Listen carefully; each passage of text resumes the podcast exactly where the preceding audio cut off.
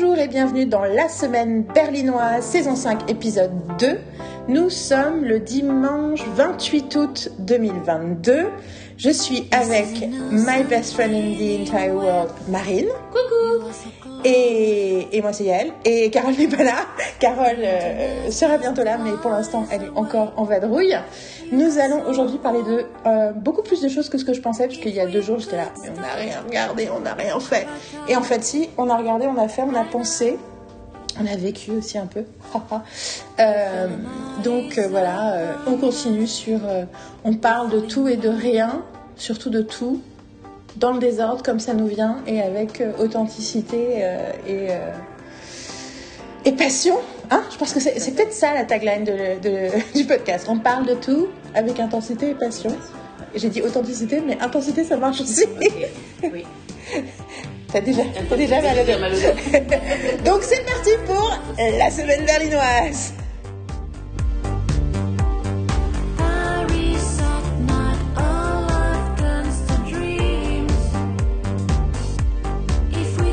Ok, c'est parti. Donc, euh, avant euh, quoi que ce soit d'autre, j'ai tenté euh, d'enregistrer des petits morceaux de conversation que je voulais mettre à la fin ou au début. Et euh, je me rends compte que c'est devenu totalement impossible de créer des soundbites. Enfin, c'est devenu, peut-être que ça a toujours été. Mais que c'est impossible de créer des soundbites euh, percutantes euh, on command. Parce que bah, on rentre dans le flot de la conversation et on commence à parler de trucs et du coup ça devient beaucoup plus intéressant et du coup je suis là ah! Mais on ne peut pas couper à cet endroit-là! Donc euh, je vais mettre les deux les deux tentatives après les bloopers où j'enregistre toi en train de faire une photo pour le podcast qui sera du coup notre couverture. Et euh, deuxième euh, et deuxième blooper ma tentative de faire un truc court sur le fait de créer du dialogue court au début des podcasts. Voilà.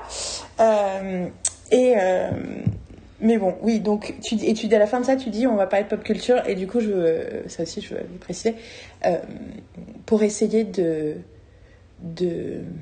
d'aller à l'encontre de mes gremlins intérieurs qui me disent ah tu mets trop longtemps à lancer des sujets, enfin whatever, Euh, tous les trucs, toutes les raisons pour lesquelles je me juge quand j'essaye de monter les podcasts, bien que je les monte dans les conditions du direct, c'est-à-dire que j'ai beau me juger, je les mets en version live. Euh, un des trucs qui est difficile pour moi à vivre, c'est qu'on mette tant de temps à commencer à parler d'un objet de pop culture, qu'on commence toujours par faire un récap, ou qu'on commence pas toujours, mais c'est on a plusieurs fois commencé par faire un récap de vie. Et je me suis dit que peut-être que si je le vivrais pas différemment, si on faisait d'abord, en fait c'est là, c'est l'expérimentation. Euh, vous avez la, la vous avez, vous avez la séance de creative writing en live, où si on commençait par lancer dès le début un sujet de pop culture, et qu'ensuite à chaque fois tout ce qu'on racontait sur nos vies et sur notre euh, expérience du monde et ce qui se passe en ce moment, et voilà, ce soit toujours euh, intercalé. Il y a un mot que j'ai appris récemment en écoutant euh, le podcast de Billboard sur la musique, c'est le fait que des fois ils y parlent du fait d'utiliser des samples dans des chansons, et des fois ils parlent pas des samples, ils disent s'il y a une chanson qui a été interpolated. Interpolated. Ouais. It was interpolated with, par exemple, euh, la façon dont la chanson Big Energy de cet été a une, is interpolated avec la même chanson qui est le sample de Fantasy de Maya Carey, if you can follow that. Et, et, euh, et donc voilà, donc c'est ça, j'ai envie que nos vies personnelles soient interpolated avec nos conversations sur la pop culture. Euh, voilà, c'est pour ça que. Et je je t'en avais parlé la dernière fois, et c'est pour ça que. Voilà, donc. Mais quand même, euh, Marine, euh, how you doing? J'aime bien commencer quand même par là. C'est-à-dire qu'on n'est pas obligé de faire un récap de nos vies, mais on peut dire que dans quel état on arrive dans le début de ce podcast pour que donner une Euh, petite. Je euh, suis pas en grande forme là. C'est ce que j'appelle les Et emotional je vais, check-in. je vais, je vais être honnête, règles qui ont commencé ce matin, donc en fait, euh, enfin, cette nuit, donc en fait, c'est genre, euh, d'habitude ça va, d'habitude le premier jour toujours bien, en ce moment, un c'est un peu chiant, c'est plus court, et c'est genre intense. Donc en fait, euh, je viens de prendre un hibou, un hibou flamme, comme on dit, qui, ici, parce que c'est les, c'est les trucs qui sont aussi pour ma jambe, parce que j'ai mon genou. Là, ça va mieux, parce qu'il a plu pendant deux jours, donc en fait, j'avais euh, l'impression d'avoir le baromètre euh, un peu excité. Euh, même quand on était au cinéma, euh, était, euh, je disais, pourquoi j'ai mal Spoiler alert, on est allé au cinéma. Quand je suis allée, on était, je me suis dit genre pourquoi j'ai mal à la jambe? On est dans un caisson, donc ça ne devrait pas atteindre, mais en fait, because it was raining during the movie. Mais on ne savait pas. Voilà, donc j'avais quand même mal en sortant. Et donc c'est. C'est voilà, mais sinon, euh, sinon euh, je, suis, euh, je, suis, je suis bien. C'est juste que je. Je, je suis un peu. euh, je m'irrite plus facilement. Donc il est possible que vous ayez des. des, des- un, jeu- un petit jeu de ping-pong euh, Des sympathique. spats, euh, des spats en euh, live. surtout de ma part, quoi. Genre. euh, Oui, mais du coup- Yael, c'est toujours un peu comme ça, donc Oui, mais- c'est pas grave. Don't do that. Non, non. Mais non, mais effectivement, du coup, un truc de ta part qui fait don't do that parce que tu sais que du coup, du coup, tu me don't fuck the bear. Parce que le truc, c'est que you, tu vas, il va y avoir un petit bout de ping-pong et moi, du coup, je vais immédiatement m'énerver. Donc, de toute façon, ça va s'entendre. Mais je, je trouve ça, en fait, hyper, mais hyper jubilatoire. Chaque fois que j'écoute des semi, pas des engueulades, mais tous des moments où je, où en fait, où je fais ce que je fais en- dans la vraie vie et qui irrite beaucoup, enfin, qui irrite je sais pas si ça irrite vraiment les gens, mais moi j'ai toujours l'impression quand je le fais que je suis en train de transgresser les règles de la bienséance. Euh, C'est-à-dire que quand il y a un malentendu, au lieu de laisser tomber, je fais non, mais qu'est-ce que tu as voulu dire? Mais pourquoi? Mais non, mais c'est parce que moi j'ai voulu dire. Et j'insiste. Mhm. Et d'écouter quand je monte les podcasts et que j'écoute ces bouts-là, en fait, c'est assez jubilatoire à écouter. Et euh, j'en parlerai plusieurs fois. euh, j'ai encore cette semaine confirmé mon amour des podcasts qui étaient conversationnels. Et donc, du coup, faut que j'assume complètement que c'est ça que je fais.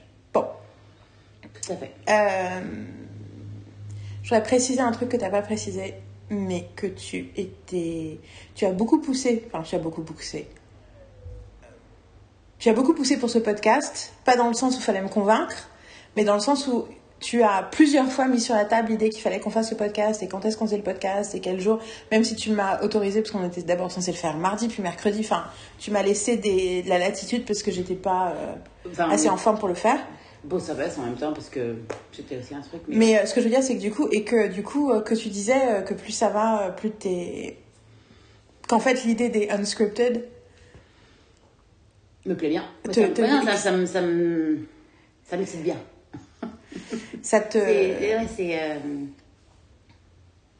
ça me, c'est-à-dire un mot, mais j'ai l'impression que tu le trouves pas. Non, mais tu prends du plaisir à les Oui, faire oui, plus que. Encore plus qu'avant. Euh, euh, euh, je, je préfère le unscripted à le scripted en fait. C'est-à-dire qu'en fait j'aime bien le côté un peu plus euh, découverte, tu vois, parce qu'en fait On sait pas ce qu'on, de quoi on on va sait parler. pas on va parler et en fait je sais que quand on essaie de quand on scripted en fait euh, je pense que pendant le podcast je vais stresser si on diverge trop si on fait tu vois si si we don't if we we get inscripted. Unscripted, unscripted. tu vois je veux dire? Ouais. donc en gros euh, c'est euh, mon côté aussi euh, où les choses doivent être si c'est si comme ça ça doit être comme ça tu vois? Donc en fait je vais et ça va, me, ça va me rendre un peu plus tendue en fait par rapport vrai, et en fait quand tu quand je réfléchis aux autres podcasts enfin ceux d'avant je me rends compte que oui euh, au bout d'un moment ça me T'avais une tension que. oui puis à un moment, à un moment donné enfin in- enfin involontairement il y avait un côté qui me saoulait en fait je pense tu vois je veux dire j'ai pas vraiment la enfin le souvenir que j'étais saoulée mais en fait il y a un côté où en fait soit ça prend trop enfin ça prend trop de temps tu vois truc- le fait d'y aller unscripted en fait maintenant en fait je suis euh, ça va durer 4 heures. I'm okay with that. Tu vois ce que je veux dire? Mais avant aussi il y avait un côté où euh, tu me disais que tu, voulais pas que ça dure plus d'un certain moment parce qu'en fait quand c'est trop long personne n'écoute. Tu vois ce que je veux dire? Donc en gros il y a le côté en fait merde. On a dépassé le- on a passé on a dépassé l'heure. Merde on a dépassé les deux heures. Tu vois ce que je veux dire? Donc et je trouve qu'il y a une sorte de limitation aussi par rapport à En fait, c'est rigolo parce que du coup, euh, du coup euh, je suis en train de réaliser plusieurs choses. Je suis en train de réaliser que, un, premier truc que je t'ai dit il y a quelques jours quand on parlait, tu t'as parlé du fait que t'aimais, euh, que c'était quand même mieux depuis que c'était unscripted. Je me suis dit, ben, je pense que moi, je suis vachement plus. Moi, je, je m'autorise. En fait, c'est rigolo. Le unscripted fait que je m'autorise justement ce truc de. Mais non, mais c'est pas ce que t'as voulu dire. Mais si t'as dit ça, qu'est-ce que t'as voulu dire? Ça, c'est un truc que je sais que j'ai plusieurs fois, je me suis empêchée de le faire. Mm, mm, mm. Deux, trois fois, on l'a fait quand même, mais je me suis empêchée de le faire en, sur l'enregistrement. C'est que du coup, je garde un truc dans ma tête et du coup, ça crée de la tension. Je suis pas aussi libre avec ma parole. Et du coup, je suis aussi dans une forme d'attente de, des autres en vous écoutant, en imaginant être euh, euh, un auditeur traditionnel et me dire, euh, pas une noisette, mais un auditeur traditionnel et me dire, bon là c'est un peu trop long pour arriver à son argument, euh, là c'est un peu trop one-sided. Enfin tu vois, j'étais en Mhm. plus en contrôle mode producteur de radio. Et en même temps, donc ça c'était l'idée que j'avais dans la tête quand tu m'en as parlé il y a quelques jours, mais là quand tu décris le truc, je pense à autre chose, je pense à, au fait que j'avais un côté comme ça, mais j'essayais justement de faire taire ce côté, de ne pas être trop active là-dedans. Mais par contre, que j'étais... Euh... Marie vient de me déconcentrer en me montrant qu'on avait le même... euh, le même euh, Comment on appelle ça? La même brassière. la même brassière. Euh, parce qu'on l'achète au même endroit mais j'étais là why would you do it like this? To show me I'm joking du coup non mais soit tu me le dis soit tu me le Non, dire si tu le disais à quelqu'un d'autre qui était pas en train de enfin anyway mais j'apprécie que tu me fais des messes basses comme si on était en cours et quelqu'un d'autre était en train de parler et tu me fais genre Eh, regarde. Et sauf que vu que j'ai mal que tu mes deux cerveaux sont faits sont partis dans des situations différentes dans des euh, chemins différents donc ce que je suis en train de penser c'est que euh, ce que tu décris, moi, c'est le contraire. C'est-à-dire qu'en réalité, je n'ai pas changé ma façon de préparer les podcasts. Mhm. Je fais une liste, je sais ce dont je veux parler, je reviens, je crée des chapitres, je reviens sur des trucs et tout. Mhm. euh, euh, et dans ma tête, je me dis, là, on passe beaucoup de temps à parler de ça, on a toujours pas parlé de ça. Je continue à fonctionner pareil. Et en fait, j'ai besoin de la structure. Et alors, c'est rigolo, c'est que ce que j'ai pensé en t'écoutant, c'est moi, j'ai besoin de la structure pour me libérer Mhm. parce que je sais que j'ai pensé le truc et que j'ai réfléchi aux différents trucs dont je voulais parler. Ensuite, je suis l'impro, le naturel. Et mais du coup, je me demande jusqu'à quel point euh, notre stress, notre tension n'était pas du coup euh, un vase communicant, quoi. C'est-à-dire que moi, je crée une structure pour me rassurer, ce qui me permettait d'être libre, mais ce qui, toi, crée des limites. Et du coup, tu focalisais sur ces limites qui, du coup, moi, me faisaient focaliser. J'étais là, mais pourquoi? Je me demande s'il n'y avait pas aussi un truc de... Et que du coup, juste décider de te dire de décider, il n'y a plus de règles, on s'en fout. Enfin, on s'en fout. On s'en fout pas. C'est important pour nous de dire des choses intéressantes. C'est important pour nous d'avoir une conversation substantielle. Mais everything else Mhm. doesn't matter. Et... euh, Mais c'est... Ouais. Interesting. Mhm. Interesting. Donc moi, euh, comment je vais? Je me sens assez énergisée aujourd'hui parce qu'en fait j'ai consommé de la nouvelle fiction. Et quoi qu'on en dise, malgré mon désir de revoir, revoir et revoir les trucs que je connais, euh, quand je commence à consommer de la nouvelle fiction, j'ai une forme d'énergie et ça me donne envie d'écrire. Ça me donne d'écrire- d'écrire mon livre sur comment écrire. Ça me donne envie d'écrire de la fiction. Ça me donne envie d'écrire un scénario. Ça me donne... Et je suis là, ok, donc c'est vraiment... euh, ah, J'en ai vraiment besoin. C'est... Mhm. euh, on, va, on va faire un podcast dans, je sais pas, le mois prochain avec Juliette, pour ceux qui se rappellent. Juliette euh, Mémy, c'était notre webmaster, enfin toujours un peu notre webmaster. Elle a participé à quelques podcasts et euh, c'est une, une amie proche, euh, passionnée de culture populaire de, sous plein de formes aussi comme moi. Au départ, Buffy Phil. Euh, elle fait partie du trio magique que j'avais avec mon twin David, avec qui je fais les. les- je continue, même si on l'a pas fait depuis longtemps. Euh, on fait la chaîne YouTube Buffy Phil 20. Et on va parler de de séries, enfin de séries. On va parler de, man- de, de santé mentale, même si j'aime pas le terme en français, de bien-être mental et euh, et de régime pop culturel. Et effectivement, ce qu'on cons- et donc dans le régime pop culturel, il y a l'envie de ne consommer que des choses qu'on connaît déjà pour être sûr de l'effet que ça va avoir sur nous. Et en Mhm. fait, je me rends compte de la force de consommer des choses nouvelles. Et du coup, euh, je voudrais commencer par parler des choses que j'ai consommées ce matin, Mhm. spécifiquement. Et parce qu'en plus, totalement sans m'en rendre compte jusqu'à la dernière image, c'était quelque chose du même auteur. Euh, donc, du coup, ça m'a fait réfléchir sur cet auteur et sa place dans notre vie pop culturelle. Donc, du coup, voilà, il y a tout un truc, c'est le premier sujet. Donc, euh, le truc que je voudrais euh, dont on parle en premier, c'est de du fait que tu m'as conseillé fortement de regarder Lincoln Lawyer, qui est une série qui est sur Netflix, que tu me l'as vendu avec très peu de mots. En gros, tu m'as dit de le regarder. tu m'as la première fois que tu m'en as parlé, tu, vas me dire toi ce que c'est, mais la première fois que tu m'en as parlé, tu m'en as parlé un peu genre ouais j'ai regardé bon, j'ai regardé bon finalement j'ai regardé un truc sur Netflix, finalement j'ai tout regardé. J'ai un peu l'impression que t'avais un peu regardé ça, genre t'avais fait avance rapide. euh, Moi c'est comme ça que j'ai cru comprendre le truc au début. Genre une mini-série, parce qu'en plus j'ai cru l'impression que c'est une mini-série. Du coup j'ai pensé que c'était un peu un truc où il y a des trucs qui te saoulent et des trucs qui te saoulent moins. et voilà. C'est comme ça que je l'ai compris. Puis après tu m'as dit ou, ou alors tu- et après tu me rappelles qu'il y a un truc à l'épisode 2, 3, 4, tu fais ah ouais c'est vraiment, enfin je suis bien dedans.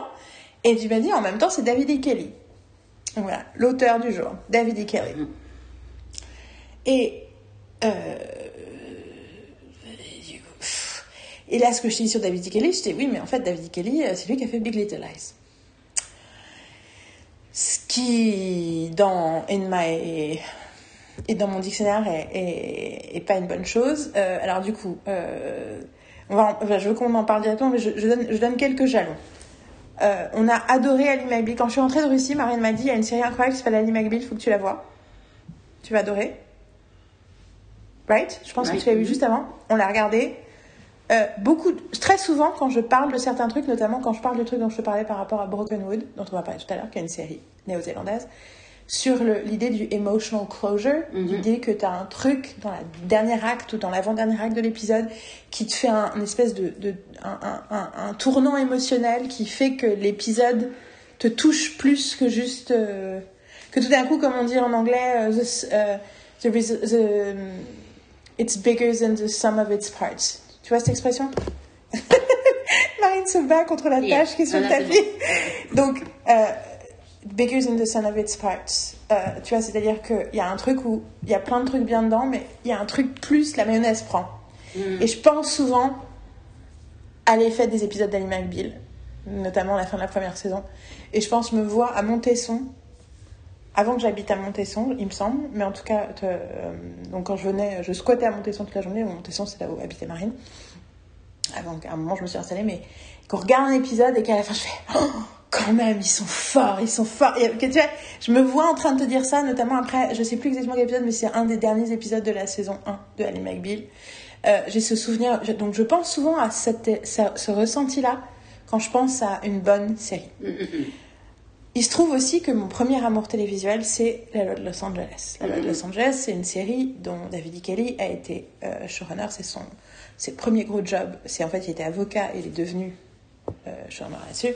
Avec La Loi de Los Angeles, euh, que moi, moi, je sais qu'à 5, 6, 7 ans, j'étais obsédée par cette série et Jimmy Smith dans cette série.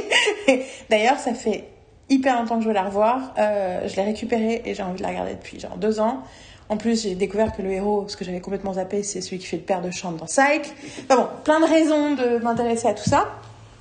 Euh, ensuite, il y a eu The Practice que j'ai vu un peu. Et puis bon, mais après, j'ai un peu, un peu lâché prise avec David E. Kelly. Et euh, il y a eu des ups and downs. Mais moi, j'ai pas mal de soucis, on reviendra dessus, avec Big Little Lies en termes d'écriture. En gros, ça m'a saoulée. Euh, j'ai regardé euh, les trois premiers épisodes en entier. Ensuite, j'ai fait avance rapide. Et ensuite, j'ai regardé le dernier de la saison 2. Me demandez pas. Je fais avance rapide sur la saison 2 et j'ai regardé le dernier de la saison 2. Me demandez pas pourquoi. Mais j'ai plein de soucis avec cette série parce que je trouve qu'en fait, ça devrait être un film, ça devrait pas être une série. Je n'ai pas l'impression qu'il y a une progression dans l'évolution. Enfin, j'ai pas l'impression que ça vaut le coup d'avoir cet épisode et du coup, et en plus, ça m'énerve parce que c'est encensé comme étant un truc incroyable sur les nanas, alors que moi, les nanas, je les trouve assez, euh, assez euh, un cliché externe de ce qu'une nana compliquée peut être. Enfin bon, j'ai plein de soucis avec Big Little Lies. Euh, Ensuite, il y a eu des trucs autour de la saison de Big Little Lies où c'était réalisé par une nana, mais après tout a été changé. Enfin. Euh, ce qui fait que du coup, maintenant, David E. Kelly, c'est plus. hum, il a mal vieilli. Jusqu'à ce matin. parce que ce matin, j'ai regardé, parce que sous les plusieurs fois sous l'insistance de Marine qui m'a dit j'aimerais vraiment que tu le pilote de Lincoln Lawyer pour qu'on puisse en parler un minimum, parce qu'il y a des trucs que je veux pas te dire dessus. Donc j'ai regardé le pilote. Je me suis interdit de regarder la suite, même si franchement j'aurais pu regarder immédiatement l'épisode 2. Donc déjà, vous savez, spoiler alert, ça m'a plu. J'ai commencé à avoir plein de pensées par rapport, on viendra sur pourquoi Lincoln Lawyer et tout. Je veux vraiment commencer par parler de David E. Kelly avant qu'on parle de- de- des autres. C'était clair, hein D'accord, cool. Je sais plus. Euh, je j'avais décidé alors ça c'est aparté Marine me dit on enregistre à 2 heures. Elle dit 2 heures. Je fais. Je la regarde. Et du coup, elle comprend dans mon regard que le 2 heures ne me plaît pas. Donc elle me dit 3 heures. Et je fais Ah non Je dis Ah non, non, euh, moi si je pouvais faire dans 5 minutes, je préférerais. Auquel tu as répondu Moi je suis pas encore prête. Je venais déjà de regarder le pilote de Lincoln Lawyer. Il était midi 35, midi 25. Non, midi 35. Et, euh, et du coup, mais on n'avait pas, tu savais pas l'heure qu'il était quand Non, je sais pas l'heure qu'il était. Et ensuite, c'est là que tu as dit 13h. Là, j'ai regardé l'heure, elle dit midi 35. Et j'ai dit, et là, tu me fais, ok, 13h30. Et bien sûr, on j'étais prête à enregistrer à 2h15. Et ce qui est fou, alors plusieurs fois, je, tiens à dire que maintenant je me connais. Donc quand je vois que je dis, bon, en fait, là, je vais être en retard. Donc je commence à lui dire et tout ça. Et c'est, alors c'est intéressant pour leçon de vie d'écureuil. Leçon numéro 1, Marine a raison. Si elle dit deux heures, c'est que c'est probablement mieux que deux heures. Leçon numéro 2. Et est anxieuse par rapport au temps et à l'heure qui tourne. Et de lui dire qu'un truc est dans longtemps euh, est très compliqué parce que du coup, il va y avoir une baisse d'énergie, un baisse de trucs. Du coup, la peur de plus être en état, puis l'image, ah mais le temps file, combien de temps on va enregistrer? Je voudrais mettre ce podcast en ligne ce soir. Du coup, il faut que je l'enregistre, il faut que je l'écoute. S'il dure 4 heures, ah du coup, je n'ai pas envie qu'il. Mais bon, j'ai pas encore commencé à de David Kelly, donc tu vois. Mais Si. c'est- ah ouais, ok, good. thank you, thank you. Euh, et du coup, je me dis, donc en fait, en gros, il faut que tu trouves le moyen de stand your ground parce que tu as raison. Faut que tu saches, tu as un compas dans l'œil en termes de d'espace et de temps. Ok. Donc, tu as raison. c'est- c'est- c'est- Vous vous entendez tous, ok. Parce que- Ok, je- Non, mais c'est- non, mais c'est- enregistré. je- J'aime beaucoup parce qu'elle dit ça. Je tiens à préciser. Parenthèse dans la parenthèse. Elle dit ça, ce qui pourrait donner l'impression à des gens externes à notre famille que je suis pas du genre à reconnaître tes pouvoirs surnaturels. non, absolument. Alors que, au contraire, je suis du genre non seulement à les reconnaître, mais à les encenser quotidiennement. Euh, par- c'est bien parce que moi je vais oublier en fait. C'est ça. Oui, non, mais je- oui, mais du coup, je le précise parce que- J'ai compris. Oui, non, mais je, le- je précise pour les autres pourquoi je précise.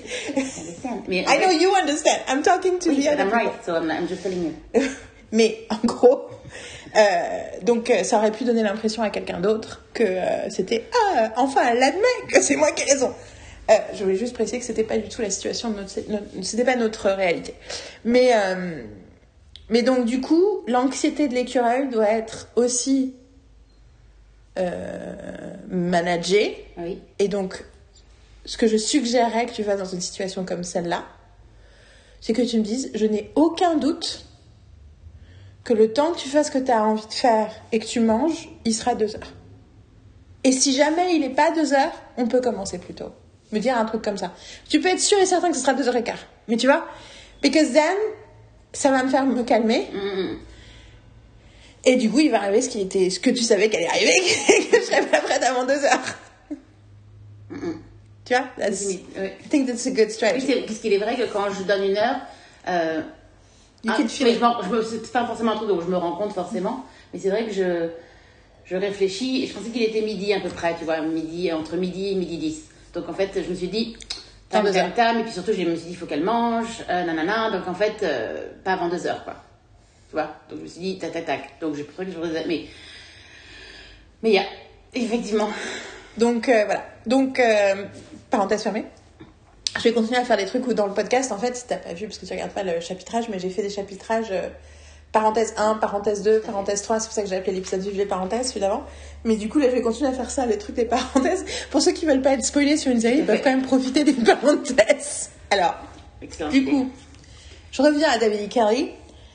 Euh, donc, ayant vu Lincoln Lawyer, étant euh, proprement enthousiasmée par Lincoln Lawyer pour plein de raisons dont on parlera tout à l'heure, je me dis, ok, donc j'ai une heure, parce que je pense qu'on va regarder un truc à 13h30, donc je vais regarder un truc pendant une heure. Euh, je crois que j'ai déconnecté mon disque dur mal il y a deux jours. Il s'est passé un truc, j'ai peur de le reconnecter à mon ordinateur depuis deux jours.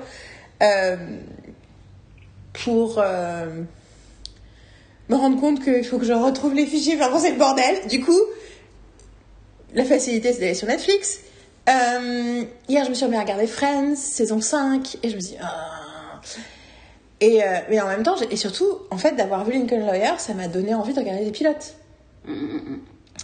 Et donc, je, je regarde ce que Netflix me suggère quand je cherche. je- Déjà, je regarde s'il y a Bosch, ça existe, parce que je sais que les, les, les, les- univers sont liés, pas spécialement l'univers des séries, mais l'univers des, des œuvres originales, qui sont des bouquins de Michael Connelly. C'est pas des. En fait, c'est pas des graphic novels, c'est des romans. Et. euh, donc, je tape Bosch et je vois les trucs qu'il me propose, et il me propose une série, une mini-série dont j'ai entendu parler parce qu'elle a, été nominée pour des trucs, des machins, qui s'appelle Anatomy of a Scandal. Et je me dis, tiens, c'est quoi? Et je regarde, et je commence à regarder, et en fait, assez rapidement, déjà, c'est en Angleterre. En plus, très rapidement, il y a une nana barrister, donc je la vois avec sa perruque, donc ça fait penser à Silk. du coup, je me dis, ok, machin. Donc, je regarde tout le premier épisode en me disant plusieurs fois plein de choses par rapport à mon rapport aux mini-séries, mon rapport euh, au truc. euh, parce qu'il y a le truc horrible avec la nana, euh, le truc avec Ben Chaplin euh, en quatre épisodes. euh, Oh, euh... oh oui. Tu vois ce que je veux dire? Oui, franchement. Euh, C'est horrible. le truc où. Euh... Euh, she got raped, un truc indien. En fait, c'est ça. C'est qu'au départ, c'est un truc de euh, mais en fait, il y a une histoire de viol avec un mec qui s'est fait tuer. En fait, c'est Ben Ah. Chaplin, son amant, qui a tué le mec. Enfin, bon, je sais plus. pardon. Je sais c'était malsain ce truc, c'était horrible à regarder. Puis c'était assez en société des critiques, du coup, enfin voilà. hein. Et du coup, euh, il n'y avait pas ça. Et je me dis, putain, c'est les super cette actrice, c'est qui? Bon, c'est Sienna Miller, que je ne reconnais jamais dans rien. Donc je fais, ah oui, ça. L'autre, j'étais là. Je reconnais pas sa gueule, mais je reconnais sa voix. Is that Lady Mary? Donc oui. Euh, lui, c'est Rupert, Rupert machin, mais j'oublie toujours son nom aussi, mais c'est lui qui fait... euh, Ouais. C'est lui qui est dans. Euh... Je sais plus dans est. Je sais que je connais son nom. Ah, c'est lui, c'est lui qu'on avait celui dans qu'on Homeland. aime bien dans Homeland. euh, Ah oui, oui, oui. Qui... Oui, oui, d'accord. Oui, oui. Euh, now I remember who that is. J'étais là, I know his name. enfin bon, tout ça pour dire que euh, je commence à regarder et en fait assez rapidement, je trouve ça assez bien foutu et assez rapidement, je me dis, vu les sujets, tu vois, je commence à me poser deux trois questions. Jusqu'à quel point est-ce qu'on est dans de l'introduction d'une problématique, c'est une mini-série en plus, machin, premier épisode. Et à plein de niveaux, je me dis plusieurs fois, en fait, ça commence par un mec prominent euh, qui annonce à sa femme que euh, le lendemain, euh, son aventure avec sa son assistante, une de ses assistantes, va faire la une des journaux à scandale. Et déjà, ça, je trouve ça en fait assez bien traité. Alors qu'on l'a vu plein de fois et en même temps on l'a pas vu exactement. Enfin, il y a vraiment quelque chose où je suis là, je suis assez euh, taken by it. Enfin, tu vois, c'est... et puis c'est du coup intéressant de te dire tous les trucs que t'as pas aimé dans les années précédentes et que t'as jugé en disant ah mais c'est pas à cause de ça, ça, ça, et là tu vois exactement les mêmes éléments, Mm, mm, mais ça te fait pas ça. Ce qui montre que c'est vraiment autour de l'authenticité émotionnelle en fait. mm, Que c'est jamais aucun truc externe, c'est jamais un truc externe. Et du coup, je regarde le truc et je suis bien dedans et tout, et puis t'as un truc et puis y a un- tu vois pas pourquoi Lady Mary elle est dans l'histoire? C'est-à-dire qu'elle est extérieure, externe à l'histoire. Je, je veux le voir. Hein. Oui, non, non, mais non, non, je, je, je, je- je- je pense bien que tu veux pas donner je trop peux pas de... dire et autre chose, mais du coup tu dis un truc et tu commences à te penser des trucs et je trouve que c'est une série qui arrive à jouer sur la question de il y a un incident déclencheur à la fin du premier épisode, Mhm. Mais on t'a pas fait chier pendant un épisode. Mhm. On t'a raconté quelque chose qu'il Oui, fallait raconter. Oui, tout à fait. Ça sert à quelque pas chose. comme les toute la toutes les autres C'est pas les Marvel. Où, où où ça aurait pris 5 minutes. Et, pu faire... et, euh, et tu n'es pas là en train de regarder des personnages, en train de faire des trucs et t'es là, why, why, why? Euh, donc voilà, donc c'est. euh, Et donc ça se termine, et là je vois written by David E. Kelly, je fais What? Genre, enfin, c'est une co, c'est une co, co, co-création avec une nana qui s'appelle Melissa, je ne sais plus quoi son nom, et euh, c'est une adaptation d'un bouquin, et du coup j'étais là. Bah, dès- maintenant je me dis, bah, c'est pour ça que Netflix m'a mis, euh, dans les, les pattes, mais sur le coup j'ai juste fait. Genre, what? Comment ça, comment, ça- comment ça s'est passé ce truc-là? Et donc, du coup, je me dis, bon, ok, donc ça, c'est un appel du pied. Et à ce moment-là, il était 10h, il était 1h20. Mhm. Et je dis, ça, c'est un appel du pied de l'univers de vraiment me poser une question sur David et Kelly, quoi. Mhm, Genre, ok, qu'est-ce que ça veut dire? Donc, je commence à regarder, est-ce qu'il a fait un épisode de The Writer's Panel? Mhm. a priori, j'aurais pas trouvé, mais donc je tape interview, interview David E. Kelly. D'abord, je vais sur l'application podcast, je cherche son nom. Après, je fais interview David E. Kelly, podcast, et donc je galère un petit peu, et je tombe sur plusieurs trucs, et je tombe sur une émission d'un podcast qui s'appelle, de, du Hollywood Reporter, je crois, qui s'appelle TV Top 5, Mhm. dont j'ai pas l'impression d'avoir connu, mais euh, qui est co-présenté par euh, Daniel, je crois qu'il s'appelle Daniel ou David Feinberg, qui est un des critiques télé euh, que je suis de très loin, mais que je suis un peu. Il avait un podcast, je pense, avec un autre mec que j'adore il y a quelques années. Enfin, en tout cas, c'est pas n'importe qui dans le monde des critiques séries, puis c'est un vieux de la vieille. Tu vois, c'est des gens Mhm. qui étaient déjà là il y a 20 ans, en fait. Et moi, pour moi, c'est très important d'avoir ce genre de critique série. Et, euh, et une nana, dont j'ai oublié le nom, bien sûr. et, et je vois qu'ils ont interviewé David. Kelly pour parler de je ne sais plus quelle série en septembre 2019. Et que c'est une interview assez longue, et notamment ils vont lui demander des trucs sur la controverse avec euh, la deuxième saison de Big Little Lies. Donc je commence à écouter avec cette intention-là, et donc je trouve le truc, enfin c'est un truc d'une heure, et il y une émission, il y un, ils font un segment qui s'appelle Showrunner Spotlight. Enfin après, c'était ça comme ça en 2019. Du coup, je suis allée regarder aussi les épisodes récents pour regarder. Il y en a, il y en a un de août qui s'appelle. euh, c'est une conversation avec John Landgraf. Tu sais, John Landgraf, c'est l'ancien de NBC, patron de FX, qui apparaît de Peak TV. Et là, apparemment, ils ont une nouvelle conversation avec lui pour parler de la situation de Peak TV maintenant. Du coup, I'm kind of excited d'écouter ce podcast. Mais du coup, j'ai viens d'écouter David E. Kelly parler pendant 40 minutes, Mhm. ou 30 minutes. Euh, et parce qu'il y a un moment où c'est le fameux truc avec Fogelman, là, où une fois, où je sais pas si je le déteste ou si je, euh, ou si je l'adore, enfin, je, je- non, je l'adore pas, clairement, mais je sais pas à quoi oui, penser de lui. Il faut vraiment que j'écoute, euh, j'ai toujours pas fait euh, une vraie conversation avec lui. Ça c'est la meilleure façon de me re- de sentir quelque chose, quoi. Tout à fait. Et du coup, David E. Kelly, j'écoute et j'avoue que je suis très fan de ce qu'il raconte. Mhm. Et alors, j'ai appris plusieurs choses. J'ai appris que Big Little Lies, c'est la première adaptation littéraire qu'il a faite. Ah, ok. Du coup, Mm, It's interesting to know ça. Mhm, C'est vrai, ça, ça donne des petits. euh, première chose. Deuxième chose, Lincoln Lawyer, développé par CBS d'abord. Ok. Ils ont fait deux épisodes entiers avec CBS, écrit deux épisodes avant que CBS dise non au début de la pandémie. Ok. Déjà, c'est oui. Mais du coup, ils n'ont pas tourné et ils n'ont pas cassé avec CBS. Oui. mais ils ont développé le script pour CBS. Il a parlé de CBS à un moment, on disait euh, CBS, euh, ça fait des années et des années et des années qu'ils disent on veut, des- on veut sortir du procédural, on veut faire des choses différentes, on veut faire des choses intéressantes, blablabla. C'est ce qu'ils disent tous les étés et en septembre, et puis une fois qu'on arrive en mai, il n'y a plus personne. Enfin, même en mars, il n'y a plus vu personne. quand l'épisode commence, il y a marqué Netflix et après il y a marqué une autre. C'est marqué Netflix et des fois ça commence. Il y a beaucoup de Oui, oui, mais c'est euh, pas CBS, c'est A&E. Non, je, je, Enfin. I'm not saying c'est CBS, mais en fait ils montrent qu'il y a- qu'ils sont pas tout seuls en fait. Et ça m'a parlé en fait. Je me rends compte juste que Oui, c'est un truc qui m'avait euh, qui m'avait fait ah Mais j'ai l'impression que c'est quand c'est des productions Netflix que c'est plus comme ça, alors que quand c'est des distributions Netflix, ils ont tendance à écrire Netflix Original Series à l'étranger. Alors que, enfin, tu vois, c'est ce qui est écrit quand t'as lu The Good Place, quoi. Netflix Original Series. Parce qu'ils ont la distribution exclusive à l'étranger. Oui, ils fument, Ils fument. comme qui dirait. Euh, euh, mais bon. The Witch? Euh, et du coup, il y a en fait, mais en fait, c'est que parce qu'en regardant Lincoln Lawyer, j'avais complètement oublié que c'était David Kelly, hein, quand j'ai commencé à regarder ce Ah ouais. J'avais mis complètement zappé. Mm, mm, mm. Je regarde le truc et pendant tout le truc, je, re- je me retiens d'aller regarder euh, qui a créé la série, qui a écrit la série. Mhm. Et euh, du coup, c'est rigolo parce que cette tangente David Kelly n'était pas du tout prévue. Voilà. Mais je me suis dit, c'est pas possible, c'est quelqu'un qui, a déjà écrit des séries avant. c'est le fameux truc de ça, c'est des gens qui ont une expérience d'écriture sérielle. Enfin bon. Donc, ça, c'est les deux choses que j'ai euh, appris. Les autres choses que j'ai appris, enfin, que j'ai pas appris, mais que j'ai confirmé. Je suis allée quand même regarder, je sais qu'il, enfin, tu vois, un des trucs de David. Kelly, c'est qu'il est marié avec Michelle Pfeiffer. Et je suis allée regarder du coup euh, depuis quand, comment, quel âge ils ont. Enfin d'abord je suis allée regarder l'âge qu'il a. Il a 66 ans. Mm, mm, mm. Euh, Michel Pfeiffer en a 63 ou 64. Enfin, il, il est né en 56 et il est né en 58. Mm, mm. Ils ont été set up on a blind date en janvier 1993. Mm, mm, mm. Elle avait, il avait 37 ans, elle avait 35 ans. Elle était en train d'adopter un bébé. Mm, mm. Elle a eu l'adoption. Enfin, elle a, ob- enfin la- sa adoption a, a été un. Enfin, on lui a, on lui a, on lui a.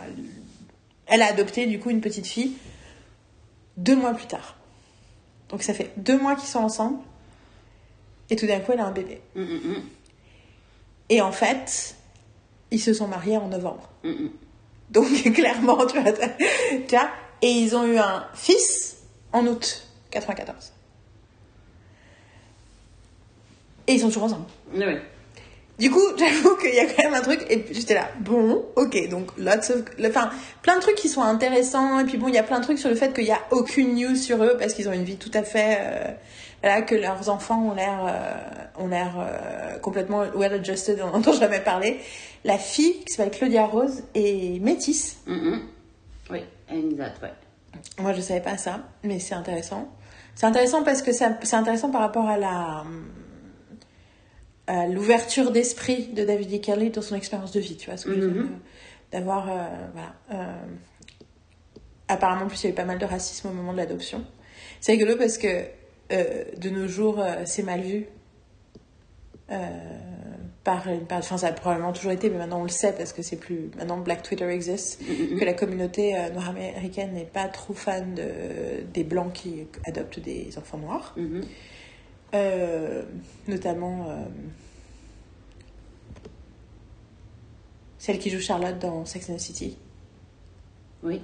a adopté deux enfants noirs et elle a fait tout un red table talk où elle en parle, c'est super intéressant. Mhm. Euh, en même temps, il y a une autre conversation hyper intéressante avec Hélène Pompeo sur le fait d'avoir des enfants noirs. Mais elle, son mec est noir depuis Mhm. 25 ans, tu vois, et donc, mais du coup, elle a des enfants. Ouais. Enfin, tu vois, de l'idée d'être la, femme- la mère blanche, enfin, tu vois, de comment c'est vécu et tout. Bon, parce... Mais en tout cas, il y a plein de trucs intéressants. Il Enfin, ça, ça sous-entend des, des, des, une mise en situation de problématiques particulières. Oui. À un moment, David E. Kelly, devant l'interview, parle de, du- de l'idée d'un reboot de Ali McBeal en disant il y a quelqu'un qui dit bah, Vous avez dit que vous aimeriez bien voir un reboot de Ali McBeal euh, si c'était une femme qui l'écrivait. Et dit J'ai écrit ce que, ce que j'avais à écrire. Et dit Effectivement, je pense qu'il faut quelqu'un de plus jeune, faut quelqu'un. Puis je dis Je pense que c'est preferably female. Puis il dit euh, Puis en plus, ce serait intéressant parce qu'après MeToo, il y a des problématiques qui vont être différentes. Certaines choses qui ont toujours du sens, qui sont peut-être plus Mhm. poignantes maintenant. D'autres choses peut-être qu'il faudrait pas écrire. Il dit Choses que, comme dirait ma fille, Dad, I can't believe you wrote that. Et ça m'a, ça m'a, it endeared him to me right away. Mhm. Et, euh, et, euh, et puis plein de trucs qu'il a dit. Il a parlé du business. Enfin, dans l'interview, il parlait du business, il parlait plein de choses. Il parlait du fait qu'il était en- il parlait déjà de son, ab- de son amour de Lincoln Lawyer Mhm. qu'il était à l'époque en train de développer avec CBS. Mhm. En expliquant qu'en fait, quand c'était sorti le premier livre, il avait essayé, il avait pensé que ça allait être sa- l'opportunité d'écrire un film Mhm. et de changer de carrière. Qu'en fait, ça s'était pas fait et que du coup, c'était revenu à lui sous forme de série Une série, ouais. et qu'il était très passionné par cette, ce personnage et machin. Bah, tu vois, du coup, il y a un truc. comprends. Mais du coup, c'est it's Ah ouais. so nice. Et euh, d'entendre, du coup, il a parlé de Mr. Mercedes. Je me dis, ah oui, ça, j'ai pas regardé non plus. Enfin, il y a plein de trucs. Du coup, je me demande, est-ce que ça vaut le coup de. Du coup, là, ça me fait reconsidérer plein de Mhm. choses. Tu vois, je me dis, hmm, Ça me fait penser à un truc que je t'ai dit pendant les choses que je t'ai dit avant, avant que tu t'y mettes et que tu oublies que ce soit David. Kelly qui le fait. Je t'ai revenu vers toi en te disant euh, que. euh, parce qu'on avait, on avait, on avait dit, ah oui, mais tu m'avais rappelé qu'il avait Big Little Lies, etc., avec David Kelly, machin, donc. Euh, parce que j'étais happy, en fait, je me dis, ah, mais c'est David E. Kelly. En fait, ma raison d'être happy parce que c'est David Kelly, parce que, parce que c'est euh, low show. oui. Tu vois, je me dit genre, ah oui, mais il a pas la, j'ai pas la même expérience de David E. Kelly avec une série euh, procédurière. C'est ça que tu dis ça? Alors, procédurière en, en français? En français, on, les personnes est complètement d'accord, euh, parce qu'il y a des gens qui disent série de procédures. Mais on peut décider du. Qu'est-ce que tu préfères utiliser comme terme? Procédurière? C'est pas mal. J'aime bien, j'aime bien. fait, sachant que c'est un point de terminologie, C'est- une terminologie euh, intéressante parce qu'on parle de procedurals. Mm. Et une façon dont on le traduit en français, mais j'ai l'impression que les Américains l'utilisent aussi, mais c'est comme ça que les Français le traduisent, c'est que c'est une série qui montre des procédures préexistantes. Mm, mm, Ce qui n'est pas la même chose, techniquement, que ce qu'on appelle un formula show.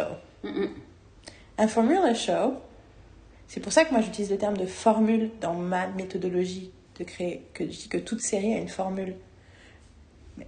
Et que, en fait, on parle de formula show parce que la formule est très obvious, Mm, mm, mm. comme Colombo.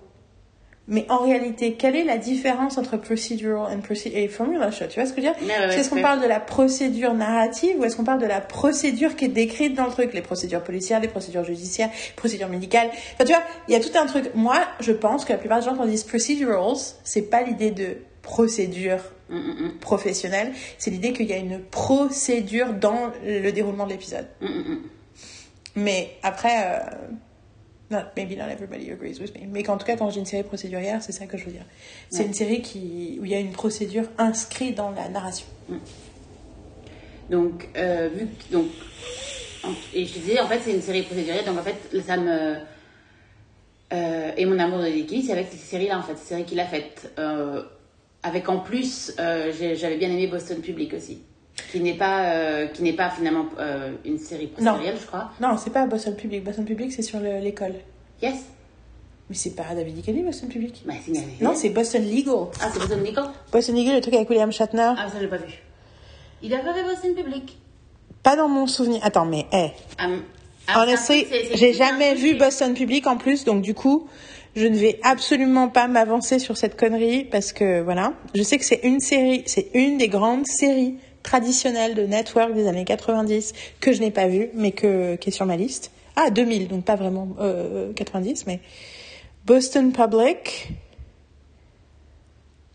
Voilà, faculty member, high school, absolument, absolument, David E. Kelly.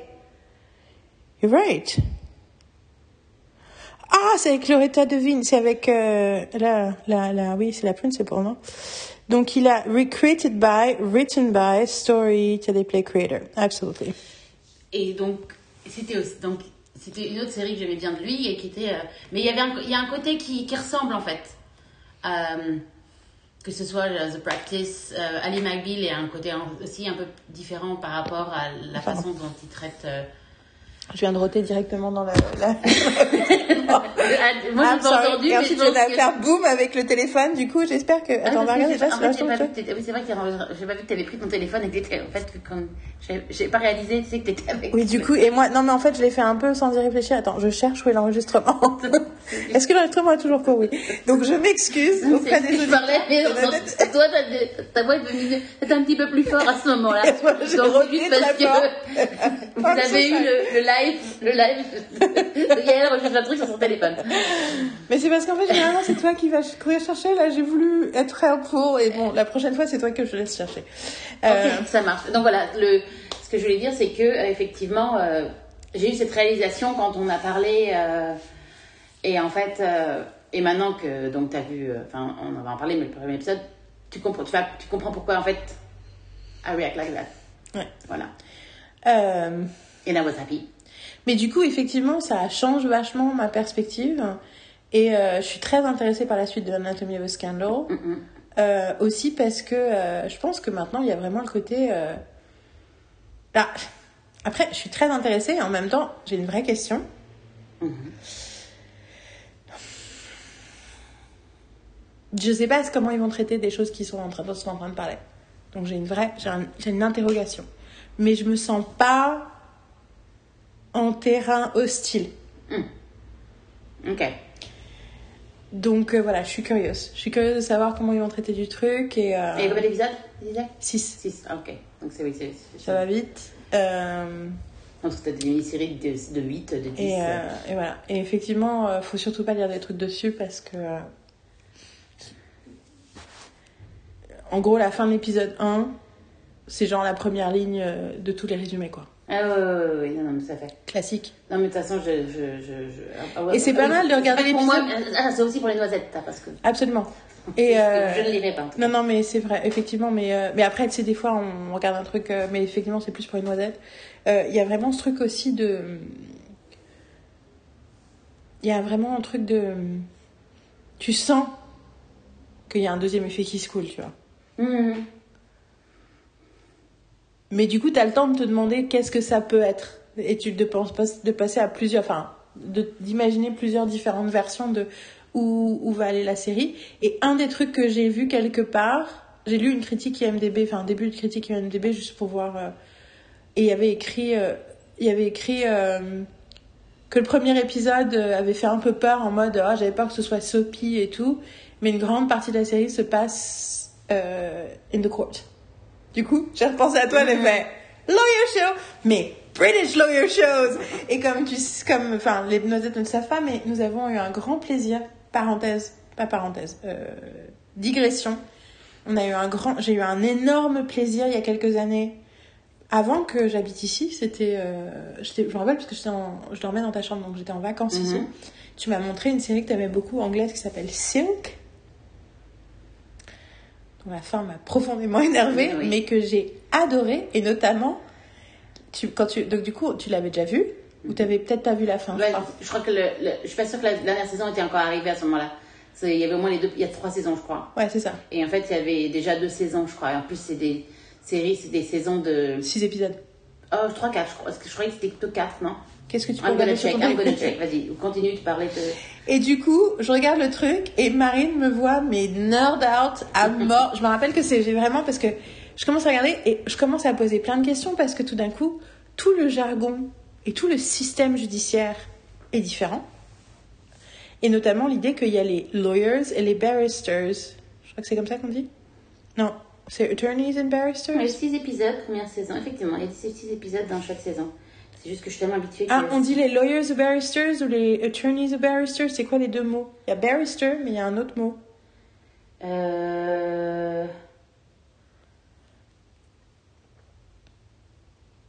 Enfin, en gros, pas, dans le système. A Silk, mais après, c'est tout. euh, Oui, dans, mais dans, en fait, donc, en gros, dans le système euh, anglais, il y a des gens qui ont le droit de défendre les cas devant la Cour royale et plein d'autres gens qui font des métiers de juriste mais qui n'ont pas le droit de défendre le cas. Et donc, en gros, il y a un double système de gens qui euh, développent, cherchent, trouvent, font tout le travail de pré- préalable euh, de soutien juridique ou de recherche juridique et ensuite doivent trouver la personne, qui sont des cabinets spécialisés de gens qui peuvent défendre ce dossier devant euh, la Cour royale. Et c'est eux qui portent des perruques. Tout à fait. Et je sais plus lesquels des deux c'est les barristers. Je crois que les barristers c'est ceux qui portent les perruques. Tu Oui. peux, c'est ça? Oui, c'est pas. Enfin. un, un silk c'est un barrister. Les silks, c'est les, c'est- le silk c'est le nom du que t'as quand tu commences à porter la robe, c'est ça? Oui. Normalement, oui. Dans la robe en tant que en tant qu'avocat, hein, pas la robe. euh, La robe et la perruque. Enfin, pour moi, c'est un Mais barrister c'est pas à qui toi. Donc, après- ah oui. Ah, un barrister devient silk. Oui. Parce que c'est ça, c'est enfin, c'est la- c'est le sujet du truc, c'est les barristers en fait. Oui, mais ils deviennent pas. Est-ce qu'ils sont pas les deux en même temps? Parce que quand t'es silk, tu restes barrister. It's, it's, a dilemma and problem that modern day barristers have to face and what it means to become a silk. Bon, on- je vais regarder. Je vais aller dans notes trivia. Dans notes, trivia, erratum, à la fin du post du podcast, vous trouverez euh, un lien Wikipédia pour expliquer. En tout cas, c'est intéressant à checker, mais c'est. en tout cas, en tout cas, moi. euh. Mais c'est parce que je sais que voilà, il y a un mot qui s'applique pas. Il y a ceux qui portent les perruques et ceux qui portent pas les perruques, et que on n'utilise pas le même mot et que c'est une distinction qu'on fait surtout en Angleterre, enfin qu'on ne fait qu'en Angleterre. Et c'est vrai que d'ailleurs, je suis en train de penser, mais les avocats en France aussi ils portent la robe. Ouais, et je pense qu'en Australie aussi, il y a des baristas. Oui, bah oui, parce que euh, C'était la- quoi la série Janet australienne King. Janet, Janet King. Que je n'ai jamais regardée J'ai regardé que les dix premières minutes. Ça avait l'air bien. C'était bien.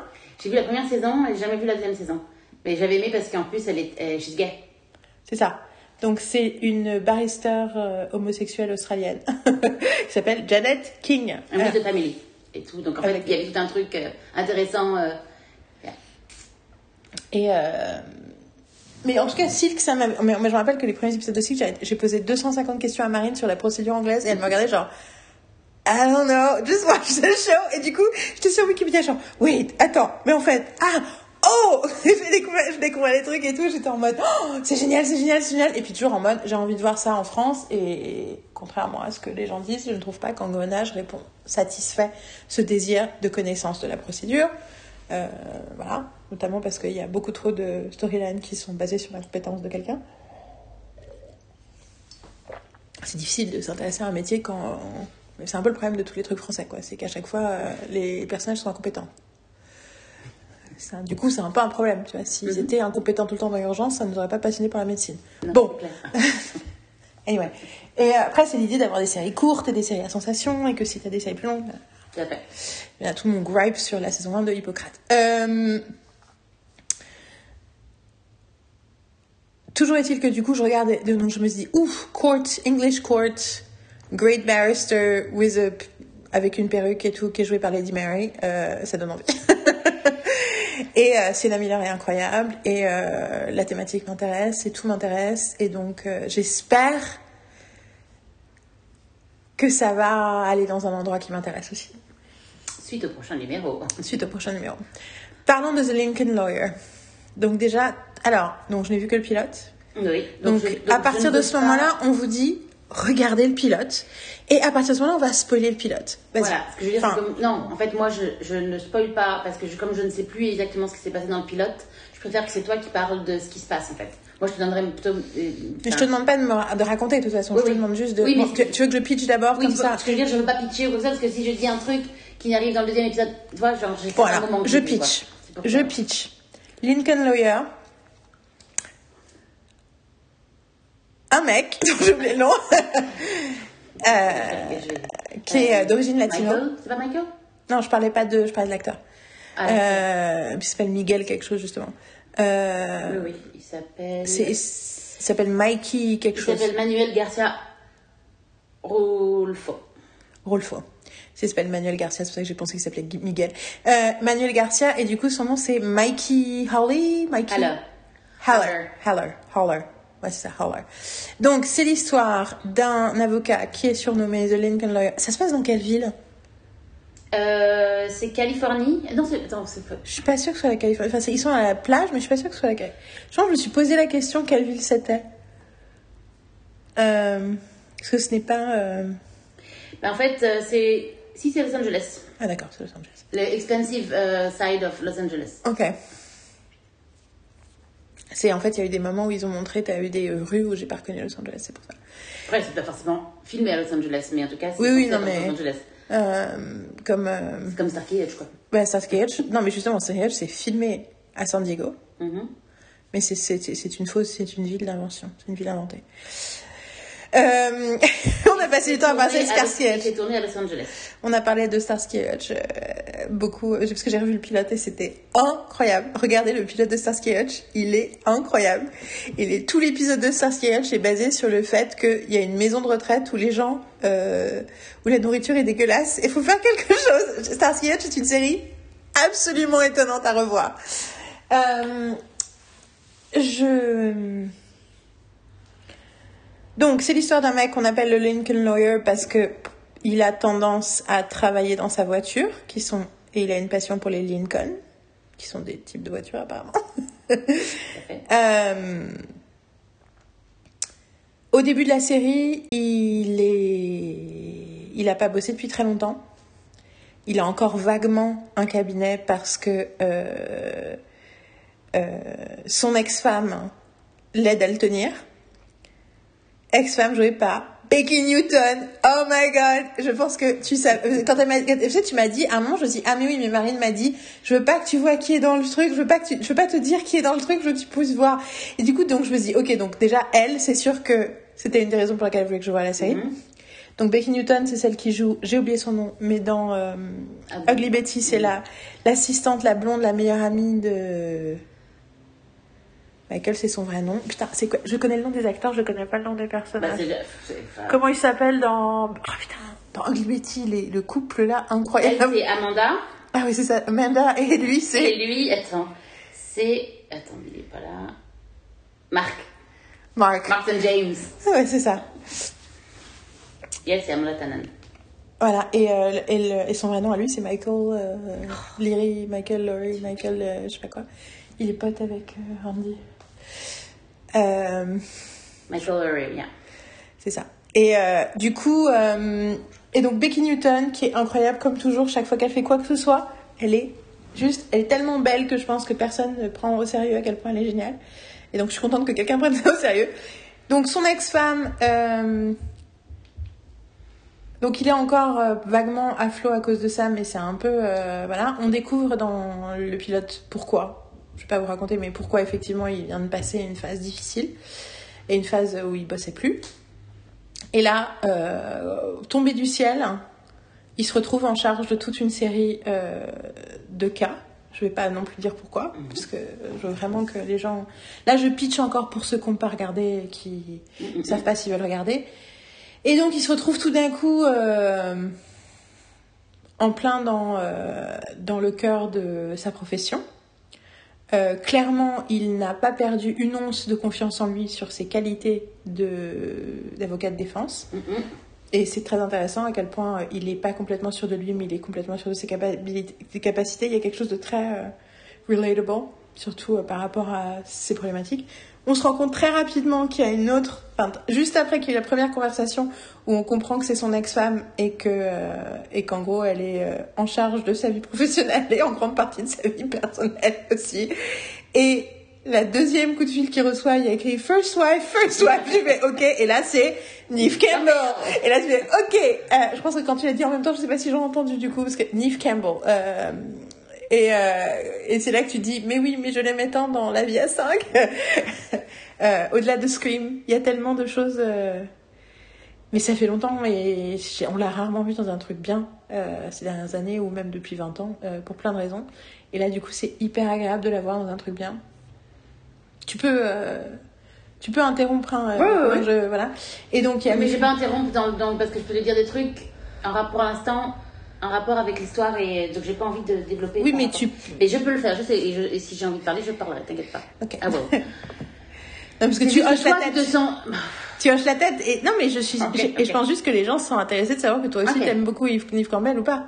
Tu vois ce que je veux dire? Que Oui, oui. quand je dis euh... Je comprends, je comprends, je comprends. toi t'es là. Si je, eh, mais, alors, I'm on je- my je- last je, nerve. je, je veux- je te dis, Stop après, je vais parler moi aussi de, de Ouais. Lincoln Lawyer et je te dirai ce que j'en pense à ce moment-là. Le truc, c'est. oui oui. Non, mais c'était, euh, J'essaie d'éviter l'effet chronique euh, où chacun dit sa chronique. Mais euh... et donc voilà et donc on euh, assez rapidement, il y a un troisième personnage parce que du coup, à ce, stade-là, j'ai commencé à regarder- non, j'ai attendu 25 minutes de l'épisode Mhm, pour commencer à regarder sur IMDb qui étaient les personnes qui étaient dans tous les épisodes. mhm. Et du coup, j'ai vu que la cliente, parce que du coup, hein, il a, il a, quand il récupère tout un tas d'affaires, il y a une affaire qui est une affaire très importante qui va se développer, qui j'imagine est l'affaire de la saison. Et il y a une autre affaire, un petit cas euh, qui est juste, euh, tu, tu sens que c'est le cas de l'épisode. Et du coup, euh, et j'ai vu qu'elle était dans tous les épisodes, je me dis tiens, c'est bizarre, parce que j'avais plus senti qu'elle c'était juste l'affaire de l'épisode. Et en fait, et là je me suis dit, Ah il va l'embaucher. Parce que je me suis dit, Ouais. j'ai pensé il allait l'embaucher comme secrétaire et j'ai trouvé ça tellement mieux qu'il l'embauche comme, euh, comme, et en fait il l'embauche comme, à un moment il dit j'ai besoin d'un chauffeur parce que j'ai besoin de pouvoir travailler sur mes affaires quand je suis en voiture. Et l'idée de Los Angeles avec les trajets de voiture qui sont tellement longs et tout, et du coup que tu as besoin d'avoir une bonne voiture parce que tu peux lire dans la voiture Ouais. et travailler pendant que quelqu'un d'autre conduit. Et du coup, euh, l'idée qu'en plus c'est une jeune nana noire. euh, euh, Enfin, je dirais pas d'autres détails parce que je trouve que les autres détails sont intéressants aussi. euh, qui se retrouve à sa, son chauffeur. euh, moi, je suis là genre grave quoi, grave.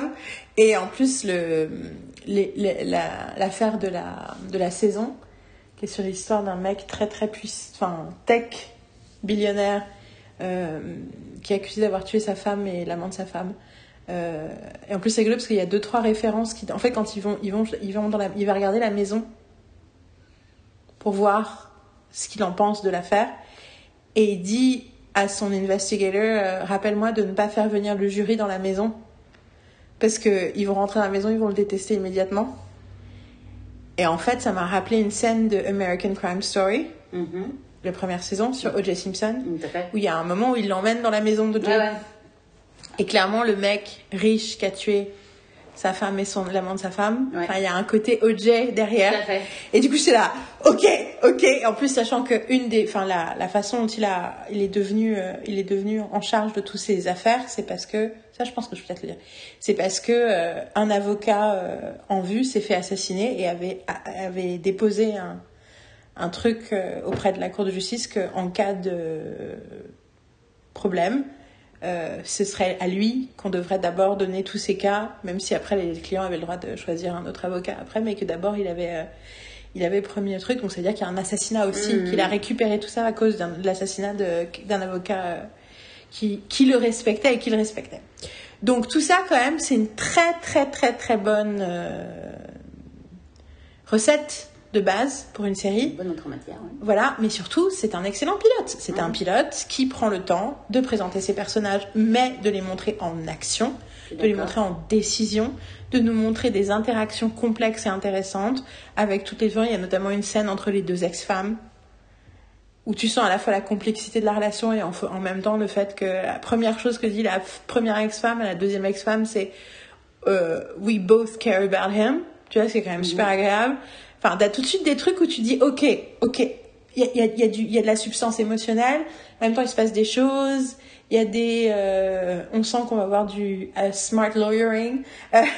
Enfin, plein de choses euh, assez intéressantes. Aussi, le fait que assez rapidement, dans le pilote, donc on comprend tout de suite que la personne avec qui il travaille, c'est son ex-femme. Et là, ensuite, quand ils déjeunent ensemble, le premier jour où ils ont récupéré tout, tout à coup, le truc leur est tombé du ciel, ils demandent s'ils peuvent embaucher un mec pour être, euh, pour faire des investigations. Mhm. Et elle répond, bosser avec ton ex-femme, c'est une chose. Bosser avec le mec de ton ex-femme, c'est, est-ce que c'est une bonne idée? Et c'est pas très clair à ce moment-là si elle parle de son mec à elle ou le mec de l'autre. Ouais. Même si il a fait une blague avant qui sous-entend que l'autre avait peut-être un rencard avec quelqu'un de nouveau.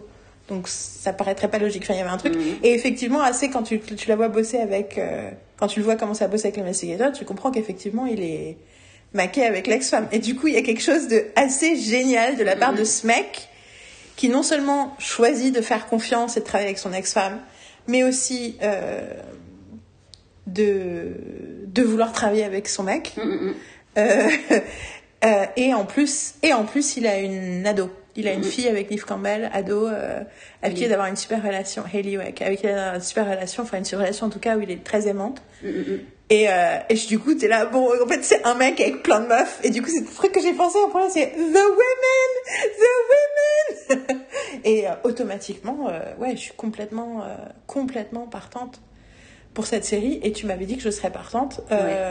Et, et ouais, c'est vrai que c'est ce truc de tu ne vends pas une histoire. C'est pas l'histoire. Oui, là, l'histoire. Enfin, oui, le setup est important au départ pour te mettre, mais c'est parce que ça dit quelque chose d'humain sur des types de relations et sur des types de personnes avec qui tu as envie de passer du temps, quoi. Je suis impatiente que tu aies tout vu pour qu'on puisse en parler parce qu'en fait, en fait, le fait que t'en parles, ça me fait penser à faire ah oui. Moi, en fait, j'ai plein de trucs qui me viennent en disant genre, euh, tu vas dire des choses par rapport à une certaine personne, etc. Et moi, ça me fait faire penser à des, à des scènes d'après où je fais, où, euh, qui confirment.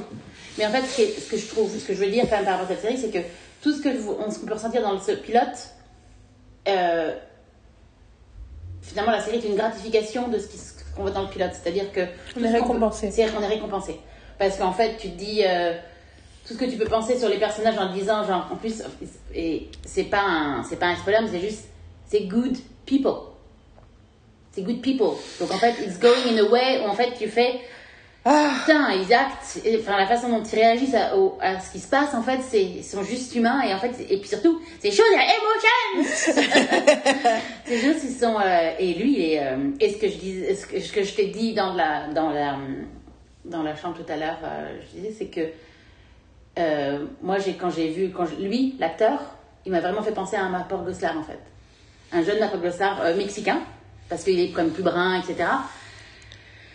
Et en fait, euh, et tu me diras ce que tu en penses en regardant la série en, entière, en fait, mais il y a quelque chose. euh, et, mais c'est, jubilatoire, en fait. Tu vois, ce que je veux dire, c'est. euh, un peu dans. C'est Mark Goslar dans Raising the Bar, tu vois, un peu dans, ce ce que j'allais dire, c'est que je pense que c'est une série qui est pas assez connue, Raising the Bar. Donc, physique- donc, donc, parlons-en.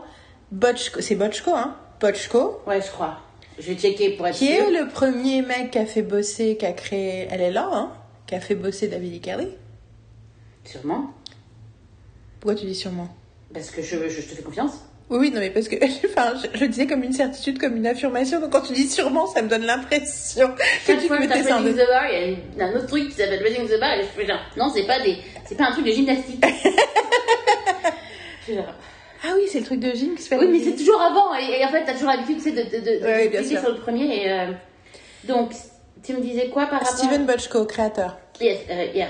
Euh, ouais, Donc je te disais que Bochco, je te disais, t'as dit sûrement, mais je te disais pas, je te posais pas une question, je te disais que c'est un des créateurs de LLA. Ok, bah la façon dont tu, tu, tu le disais et avec le ton, c'était pas sûr que c'était une affirmation pour moi en fait. Mais surtout, check, mais c'est le créateur de. Va, va checker euh, Oui, la je- première série. Mais qu'est-ce que Il tu a veux créé checker? Steven Bochco, Ok. Non, parce que 1981. Et c'est Hill Street Blues? C'est ça. Ouais. Créateur? Écrit créateur? Attends, attends, attends. Le- L'internet, est- tu sais, j'ai un note là. Attends. Créé par. C'est ça. Euh, Créé Story by. also. Parce qu'on a, en plus, on a regardé le pilote de Hill Street Blues euh, avec Carole euh, il y a quelques semaines. Moi, je sais plus. Moi, en mai. Euh, et euh, ouais, donc euh, avait créé une série géniale qui s'appelait Raising the Bar, euh, qui a été vraiment une espèce de grosse euh, claque sur euh, le système judiciaire américain en fait. Et en fait, ce qui est apparemment assez proche de ce qui se passe dans tous les pays d'Occident, tu vois, qui ont l'impression qu'ils sont basés sur la justice et qu'en fait, il y a une telle, il y a un, un- tel, une telle pression sur les temps des procédures de machin qu'il y a de plus en plus de gens qui sont poussés à plaider, plaider coupables pour faire Mm, mm, mm, accélérer les choses. Euh, et du coup, euh, qu'en fait, il y a énormément de gens en prison qui sont pas coupables. Ou qui sont pas coupables du truc dont ils ont été, pour lequel ils ont été condamnés. Que l'image qu'on a euh, de la justice, euh, où on va regarder dans tous les détails ce qui s'est vraiment passé, n'est pas exactement ce qui se passe Oui. en vrai. Euh, dans ma famille, on a, enfin, ma mère a eu deux expériences avec la justice. Euh, elle a été jury pendant quatre jours. Mm, mm. Et elle m'a raconté plein de choses. C'était très intéressant parce que c'est vraiment comme dans une série, quoi. Mm, mm. C'est-à-dire que c'était pour un truc, c'est genre, il a assassiné quelqu'un, euh, ce délinquant a tout, tout volé, a assassiné un pauvre euh, euh, homme de famille, homme d'affaires, machin. Et en fait, en gros, c'est genre, c'était genre une boucherie, et ils ont cambriolé le truc, et le mec était dans le frigo pour se cacher, et il a laissé la porte ouverte, et il regardait par le trou de la porte, et il y a une balle perdue qui est passée dans le trou. Enfin, tu vois, le truc, genre, totalement. Et donc, euh, c'est vraiment un assassinat prémédité, tu vois. Les mecs, ils savaient même pas qu'il y avait un mec qui était là. euh. Enfin, tu vois, c'était un truc comme Ouais. ça. euh. Et du coup, elle parlait du fait du, du- de la claque que c'était entre la façon de la version, quand on a une version des faits, la l'autre version, tu fais, euh, les gars, euh, c'est pas vraiment ça qui s'est passé, en fait. Puis le mec, en fait, s'il a essayé de, enfin, il a fait, euh, il est à fond dans la re- réinsertion, Mhm. euh, c'était un truc, il a suivi des potes, enfin, tu vois, je sais plus ce que c'était, mais c'était une histoire, mais du coup, c'était intéressant parce qu'en fait, ce qu'elle m'a raconté, c'est le truc que tu ressens quand tu regardes MATLAB, quoi. Et donc voilà. Et l'autre cas, c'est mon père a été mais genre un truc à la con, mais qui complètement, il n'était pas du tout concerné par le truc, mais il était dans en fait, il était, il était, il bossait genre dans un garage où il y a d'autres mecs qui ont fait un, un truc illégal. Mais sauf que vu qu'il déménageait tout le temps, il a été assigné à comparaître et il a jamais eu l'info. Ouais. Et du coup, des années plus tard, quand j'avais 5, 6, 7, 8 ans, un truc comme ça, Mhm. euh, on était en train d'avoir un pique-nique. Mhm. Et franchement, je pense que c'est l'histoire qu'on m'a racontée à l'époque, mais je suis pratiquement sûre que c'est exactement la vérité. Vu les détails qu'on m'a donnés. On était à un pique-nique, je me rappelle qu'il y avait ma grand-mère, il y avait ma mère, il y avait mon père. Parce que mes parents sont séparés quand j'étais assez jeune, mais en fait, ils ont, on- mes parents s'entendaient extrêmement bien quand ils s'engueulaient pas, et du coup, jusqu'à mes 17 ans, ils étaient assez proches. Euh, même si après ils sont plus jamais, euh, ils sont parlé plus que deux fois dans le reste dans leur vie, mais c'est un autre problème. Euh, et on était avec ma grand-mère, on était avec Olivier, on était avec mon oncle, et en gros, il y a eu un contrôle de police. Et quand ils ont vérifié l'identité de mon père, ça a pris trois plombes. Et en fait, il y avait un, comment on dit, un, un truc d'arrêt quoi, un, comment on appelle ça, un a warrant Warrant, on ouais. for his arrest. Et du coup, et de- en fait, était là, genre, what? Parce que mon père est jamais, enfin, il est pas trop pro-système et tout, mais c'est quelqu'un de fondamentalement honnête. Mais genre, Ouais, ouais. fondamentalement honnête. Alors, il, a, il a fait des magouilles comme tout le monde que- qui galère et qui a pas de fric et tout ça, mais tu vois, des magouilles de oh bon, la carte grise, elle a pas vraiment fait euh, le temps qu'on pense parce que parce qu'on a, enfin tu vois, des trucs euh, parce qu'il était mécanicien dans des petits garages, donc il y avait des trucs comme ça, mais Mon père, c'est vraiment une personne d'une intégrité euh, assez hallucinante en fait. Ouais. Donc du coup, du coup, tu vois, il y a aucun moment où ma mère a fait What? C'était plutôt genre What? Et donc il y avait un, il y avait un, donc j'ai oublié comment ça s'appelait, mais il y a un mandat d'arrêt. Je crois que c'est ça, un mandat d'arrêt. Donc ils l'ont emmené au poste quoi. Mhm. Pendant votre pique-nique, Et quoi. puis en plus ça a été tout non mais en plus ça a été un truc parce qu'on était venu en voiture avec lui. Du coup on est dans une négation genre mais en fait c'est lui qui conduit donc comment on fait? Puis il fait tout un truc donc ils ont fait un truc avec la voiture je sais pas un micmac puis il a fait un- en plus il y a un truc où ils l'ont quand ils l'ont lâché ils l'ont laissé sortir du poste ils lui ont pas ramené nulle part donc il fallait qu'il revienne euh, il avait rien sur lui enfin bon c'était le bordel et tout et donc c'est allé en procès et il y avait un des trois ou quatre personnes et du coup lui il était considéré comme un des accusés vu qu'il avait jamais donné de ses nouvelles il avait jamais pu dire moi j'ai rien à voir avec cette histoire Ouais, ouais. Euh, du coup, il s'était il était retrouvé au banc des accusés. Et Il y avait un avocat qui était là pour un des trois je sais pas, mais en tout cas, il bossait pas les trois. Et ma mère dit le mec, mais on aurait dit, il disait, regardez ces pauvres âmes perdues qui sont genre, genre, ils savent à peine écrire, tu vois, pour essayer de peindre un truc pour genre, ils ont fait, c'est des pauvres. Et en fait, il s'en est sorti avec 10 mois euh, sursis ou 2 ans de sursis ou une connerie comme ça, mais là, il a pas eu de prison ferme ni quoi que ce soit. Et puis surtout, tant mieux parce qu'en fait, c'était vraiment, il avait rien fait. Mais, euh, mais c'est la seule expérience que j'ai de la justice euh, en vrai, Mhm. enfin, qu'on m'a raconté. Et effectivement, euh, ça me fait penser que les choses sont différentes, mais il y a des choses qui sont similaires, et notamment qu'il y a un truc sur la problématique de la perception qui est vachement similaire. Et du coup, tu vois, parce qu'elle fait des petits sourires, genre, elle dit, tu vas attendre fait devant la suite de la saison. Et parce que non, mais il y a vraiment un truc sur... euh, Enfin, tu sais, le fait que... le- le- un truc qu'on sait... Ah, ça donne envie de le revoir. Le, un truc qu'on sait de la, de la, de la fiction américaine, euh, mais qui est vrai dans le monde entier, c'est euh, que les que les les preuves qui ont le plus d'effet sur un jury, c'est les témoignages humains. Et les preuves les moins reliable en termes de véracité, c'est les témo- témoignages humains. Ce qui est juste. Enfin, c'est juste, en fait, tu fais, ok, donc en fait, tout le système est un peu problématique. Euh, ça, c'est la première chose qui est problématique. La deuxième chose qui est problématique, c'est le fait que, vous l'avez peut-être remarqué dans beaucoup de fictions américaines, euh, ils ne mettent jamais, enfin, de moderne, pas Matlock justement, euh, et les vieux trucs des années, mais ils ne mettent jamais l'accusé dans le box. Dans le, enfin, le box, ça c'est français, mais ils le mettent jamais sur le, le witness stand. Parce qu'il y a une espèce de logique qui dit que quoi qu'il arrive, c'est pire de le laisser parler que de pas laisser parler l'accusé. Du coup, enfin, en fait, ça montre que du coup, de, de base, tout le système est complètement pourri, quoi. Sans parler du fait que, mais quand tu regardes Raising the Bar, tu fais. Fait la tête de Marine, genre, là, ah, du coup, je vais regarder Lincoln Lawyer toute la soirée, on va faire un addendum à- au podcast. Alors, on va regarder Lincoln Lawyer. Non, euh, mais du coup, ça veut dire que soit on fait un podcast spécial pour parler de Lincoln Lawyer avant que Carol rentre, soit on la force de regarder immédiatement. Euh, mais on peut faire les deux. On verra ce qui, on On verra. on est. verra, on verra. Enfin, en tout cas, euh, je suis. Et un autre truc. Ah oui, un autre truc que j'ai par rapport à la justice, qui, euh, je sais pas si je te l'ai déjà raconté, je pense peut-être, mais il y a des années, j'ai donné des cours d'anglais à une nana qui faisait des études de droit. Et du coup, un des trucs que je lui ai fait faire, c'est que je lui ai fait regarder The Good Wife. Oui, tu m'avais dit ça. Je sais, je suis sûre. Euh, parce que l'anglais, c'était par rapport au droit qu'elle avait besoin de le faire, de l'étudier. Mhm. Et du coup, je lui ai dit, euh, on- je- donc elle, elle aimait How I Met Your Mother, donc on regardait les épisodes de How I Met Your Mother et The Good Wife, et je lui faisais lire Hunger Games.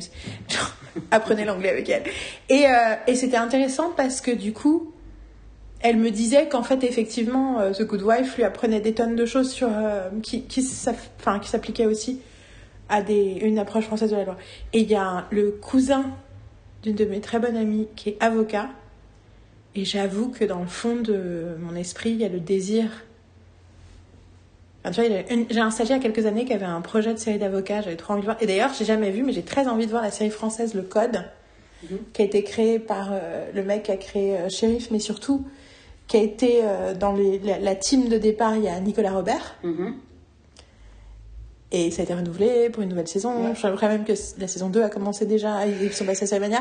Et du coup, et a priori, l'idée du code, c'est vraiment, c'est, c'est une série d'avocats comme on les aime, mais Ouais. française. Mhm, mhm. Et à l'époque, Avocats et Associés, je me rappelle, on avait été très impressionnés par les premiers épisodes, Mhm. qu'on avait, il me semble, vu ensemble. Tout à fait. Euh, notamment s'il y avait un personnage gay, on était là, Ah Nous, en 1997, on était là, yeah On a toujours été obsédés par la gay subculture. enfin bon, tout ça pour dire, du coup, je, ferai, je pense que je vais appeler tout ce moment-là euh, parenthèse euh, légale. Mais euh, tout ça fait que je suis très excitée à l'idée de voir une bonne série d'avocats. Mhm. Euh, même si j'en ai déjà vu plein d'autres. Et du coup, mais oui, je reviens. En fait, je viens de réaliser que la digression c'était à cause de Raising the Bar.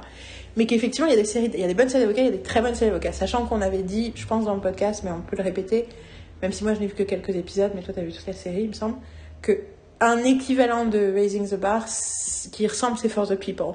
For the People, c'est Mhm. une série qui ressemble un peu. Pas Ouais. Marc-Paul Goslar, mais qui a, euh, Oui, oui, qui ressemble, qui a qui plein d'aspects euh, similaires, et notamment sur euh, l'explication de la réalité du système. Euh, mais ouais, et, et donc Raising the Bar, ça je peux, je je peut-être déjà raconté, euh, j'ai une célèbre anecdote où j'ai failli m'étouffer euh, devant euh, Caroline Monac à cause de la coiffure de Marc-Paul je- On l'a raconté en podcast. raconté dans le podcast. J'ai- J'en suis sûre à 99,9%. Moi aussi, j'ai l'image, j'ai l'image qu'on en a déjà On a parlé. parlé du fait qu'elle s'est coupé les cheveux. Oui, c'est ça. Que, du coup, Ouais, et que j'ai, mais je sais pas si on avait parlé vraiment de Raising the Bar à ce moment-là. En tout cas, voilà. Euh, donc tu, donc toi, ça te fait penser à, enfin, pour moi, c'est high, high praise quand tu dis ça. Quand tu dis que ça te fait penser, qui te fait penser physiquement à Marco Luxa, mais aussi du coup que t'as continué Mais dans le bah, le truc, c'est que ouais, physiquement, il y a un truc, la façon dont il, la façon dont il joue, la façon dont il s'exprime, etc. Il y a, je me suis dit, tiens, mais euh, putain, on dirait Marc Enfin, il y a vraiment un truc, euh, Marc que ça. Mais je dis dans le physique aussi, parce que finalement, quand tu le regardes physiquement, il, il, il- y a un petit truc qui lui ressemble, en fait. Euh, mais euh, ouais, J'ai une question, Marc-Paul Gosselaar, c'est lui qui joue dans Franklin and Bash? Yes. D'accord, parce que j'étais là. Ou alors est-ce que c'est parce que j'ai j'ai l'impression qu'il y a un autre mec qui est pas Marc-Paul Gosselaar qui me fait penser à Marc-Paul Gosselaar. Putain, je suis en train de réaliser que ma série préférée avec Mar- Marc-Paul Gosselaar, tu ne l'as pas vue parce que j'ai pas voulu te spoiler dessus. J'ai pas voulu te dire qu'il était dedans. I should tell you, it's, he's in there parce que c'est pas vraiment un spoiler. Mais si ça se trouve, et là tu vas me dire, mais tu me l'as déjà dit. à chaque fois Attends, prendre- chaque fois que je te que, qu'à chaque fois que je vais te faire une révélation sur quelqu'un sur un truc genre je vais t'avouer quelque chose tu me dis tu me l'as déjà dit je n'ai aucun secret pour Marine sachez-le euh, Mais oui, c'était bien. Et c'était qui qui était dans, dans... je sais pas mais non non mais c'est Marc-Paul Star euh, Ouais, ouais. c'est juste que j'ai l'impression qu'il y a quelqu'un d'autre que des fois euh, je le confonds maybe I'm just thinking of James Van Der Beek anyway euh, une série que t'as jamais vue que je crève d'envie que tu vois c'est Nobody's Oui, tu m'as déjà dit qu'il était dedans. voilà voilà. Et il est dans la saison 2, il est, euh, il, se, il joue son, eh ben, Il joue, il joue. en fait, tout le monde joue son propre rôle dans Et euh, je précise, euh, parenthèse Nobody's, Nobody's, c'est une comédie. Il y a deux saisons de 12 épisodes. Ça, c'est, je crois que c'était sur TBS, c'est même pas sur TBS, c'était un- sur une toute petite chaîne. Ça a été produit en partie par Melissa McCarthy. C'est trois amis de Melissa McCarthy et de la période des Groundlings, donc ce qui est une école d'impro, une école et un théâtre d'impro euh, de Los Angeles avec beaucoup de gens, Kristen Wiig, mais aussi, euh, je pense que c'est là aussi qu'était euh, Dax Shepard et plein d'autres gens. Mhm. Il y a trois, il y en a trois qui sont euh, potes de cette époque-là, qui sont devenus des writers et qui ont écrit. euh, alors d'abord, ils ont écrit un film où ils espéraient que ce soit pour Melissa McCarthy. Finalement, le truc n'a pas fonctionné et finalement, du coup, ils ont écrit une série sur eux. Et donc, ils jouent leur propre rôle. Donc, c'est eux qui écrivent la série, c'est leur vrai nom. et c'est et jouent, c'est très similaire de leur vie, sauf que bien sûr, notamment Melissa McCarthy fait une version épouvantable, enfin infecte d'elle-même. Mais donc l'idée, c'est que ça commence et ils ont un rendez-vous dans un studio pour dire, pour présenter leur euh, leur truc qui s'appelle First Man, où c'est l'histoire du premier First Man, donc la première femme, le mari de la première femme présidente des États-Unis. Et en gros, le studio exec leur font, on adore le script, le script est incroyable, c'est tellement drôle. Mais si vous n'avez pas de star dessus, euh, on peut rien en faire. Et là, ils f- vous expliquent qu'ils se connaissent Melissa McCarthy. Il dit Ah, Melissa McCarthy veut le jouer Et donc, en fait, c'est le début de leurs emmerdes où, effectivement, ils essayent de naviguer euh, Los Angeles en étant des nobodies, sachant qu'en fait, ils ont beaucoup de talent. Et c'est de l'énorme. euh, l'énorme malentendu qu'il y a sur l'idée que euh, tout le monde trouve qu'ils ont du talent en fait. Et c'est ça qui est le plus terrible, c'est que tout le monde leur dit qu'ils écrivent bien. Et le nombre de guest stars qu'il y a dans cette série, c'est incroyable. Mais il y a un truc, il y a plein de trucs qui m'ont vachement touché dans cette histoire. Et un des trucs qui m'a touché, en plus, je me suis rendu compte récemment que c'était beaucoup plus. que ça aussi c'était basé sur la réalité. Donc j'étais là. Oh Et ce que j'ai découvert pendant que j'étais à Paris, je vais te dire, c'est eux qui ont écrit euh, The woman in the window by the door drinking the wine, watching the woman getting killed in the other room. Belle. Absolument. Et du coup, j'ai regardé le premier épisode. Et ça t'a plu Franchement, beaucoup plus que ce que je pensais. Mais entre temps, j'étais tellement partante pour que, tu vois. Mhm. Et euh, voilà. Et donc, du coup, euh, Nobody's. Et, euh, mais Nobody's, c'est vraiment, c'est la série que je veux que les gens regardent pour que je puisse en parler avec des gens. Donc voilà. Et il y a Marc-Paul Gossard dans la saison 2 qui est delicious. ok, um, Lincoln Lawyer? I guess next we talk, we'll talk about it when talk about it. On pourra plus, beaucoup plus. euh, Mais franchement, it's a que- cool ride. Non, franchement, c'est tout à fait ça. It's a cool ride. Cool ride, c'est- c'est très bien pour euh, définir la, la série, vu qu'il y a de- beaucoup de, de passages dans une voiture. Mais et aussi le fait qu'il était beaucoup au téléphone au début, ça m'a fait penser à Rush. Mhm. Parce que du coup, j'ai revu le pilote, dans la moitié du pilote de Rush, qui était la série avec le mec qui joue dans Lucifer. Parce que vu qu'on regardait Lucifer, d'ailleurs, j'ai toujours pas fini la saison 3. J'ai toujours pas fini Tom Welling. Machin, Ellis. Ouais, Tom Ellis. Tom Ellis. Euh, j'ai toujours pas fini. Euh... Il s'appelle Tom aussi Bon, bon, bon. J'ai toujours, pas- j'ai toujours pas dépassé les- la phase Tom Welling. Euh, mais mais euh, du coup, j'avais regardé la moitié du pilote de Rush. Et il y a un truc, je trouve, dans le lien Ah, entre C'est vrai que j'aimerais bien pouvoir en parler aussi de cette série. Ça serait bien. que- Lucifer, c'est clair. ouais. Ça serait bien que. C'est que- clair. Non, mais il y a tellement de trucs. euh, Qui se passe en vrai Non, non, 4, mais il y a tellement de séries que j'aimerais que. 6, que je termine. Toi, tu tu veux que je regarde des séries, mais en fait, il y a tellement de trucs. Moi, finalement, t'as commencé. En fait, tu parles de séries. Tu me dis, ah, c'est machin, nanana. Donc, finalement, je m'y mets. Mais elle arrête, moi, je finis. Et finalement, je me retrouve un peu comme une conne parce que j'ai fini les séries. Mais je peux pas en parler parce que. C'est le syndrome Battlestar Voilà, quoi. Donc, en fait, que ce soit euh, Lucifer ou Magnum, Magnum, on avance. C'est le syndrome Battlestar Mais Galactica. Magnum, on va être bloqué parce que Carole, prend tout samedi. Donc, faut qu'elle soit qu'elle rattrape les trucs pour qu'on puisse les regarder toutes les trois sur le dimanche. Paraît New Amsterdam. Euh, le créateur de Bosch, c'est un des producteurs de New Amsterdam. Ok. Oh, et c'est bon, C'est bon quoi? Bosch. Ah, nice. Next on the list. Euh, euh, en fait, c'était une des premières séries Amazon. C'est pour ça que j'avais un rapport euh, chelou avec la Mhm. série. Je savais pas si je savais... parce que I didn't know what to expect from Amazon at the time. Euh, tout ça pour dire que... Tu viens de dire un truc et je voulais dire... Oui, c'est le syndrome Battlestar Galact- Galactica. Mhm. C'est la première fois dont je me, je me souviens que ça nous est vraiment arrivé.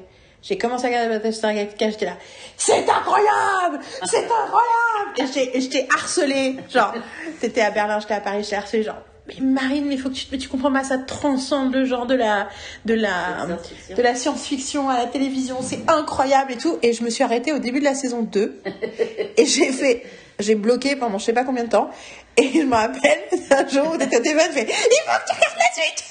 Parce que toi, t'étais à la fin de la deux, t'étais là, avance Et je repense à chaque, chaque fois que je te dis de regarder le truc. En même temps, on a ce truc-là sur plein de séries, quoi. C'est-à-dire qu'il y a des séries qu'on regarde ensemble, mais il y a plein de séries où on est juste, à- on est en décalage, quoi. Enfin, de toute façon, parce que je pense que là, dans le dernier podcast, celui d'avant, où j'ai parlé de toutes les fois où je te spoil un épisode près. Ouais, ouais. Donc voilà. Euh, anyway. Et là, du coup, je me rappelle Broken One. Donc, euh, voilà, donc, Lincoln Lawyer, donc David et Kelly, Anatomy of a Scandal, Lincoln Lawyer, à suivre. Euh, avant qu'on termine sur David et Kelly, euh, est-ce que tu peux me dire c'est quoi toi ton rapport vraiment avec Big Little Lies? Parce que j'ai l'impression que mon mon amour des amours, euh, la façon dont j'ai déconnecté de la série. En plus, j'ai l'impression que j'ai terminé. C'est ça, la dernière fois que j'ai regardé un épisode en entier, c'était dans l'avion en rentrant de New York. J'ai pas de relation avec euh, Billy the Life parce que c'est une série que j'ai vue et que j'ai oubliée. C'est-à-dire qu'en fait, c'est des choses euh, qui me m'ont pas fait du bien en fait. À partir du moment où la série m'a pas pas parlé en fait. Euh, et euh, euh, je me suis dit tiens, y a le truc c'est que ça a eu cet effet où en fait putain t'as une t'as une t'as, t'as une une euh, euh, j'ai bande de poissons, mais tu sais, genre, t'as une bande de, de, de, stars, en fait, tu sais, c'est genre vraiment, genre, hop, allez, hop, euh, il y a plus de stars que de que d'histoires, tu vois. Et en gros, euh, à la fin, euh, en fait, non, l'histoire, en fait, il y a une histoire, il y a plein de choses qui se passent, euh, mais, mais, mais ça me touche absolument pas, en fait. Le truc, c'est que euh, je trouve que euh, les comme je trouve que les personnages n'ont pas de. Finalement, n'ont pas d'âme, je trouve. Tu vois, ils sont. Mot que je, les, je les là trouve, je les trouve. euh, hollow, je les trouve. Enfin, ouais.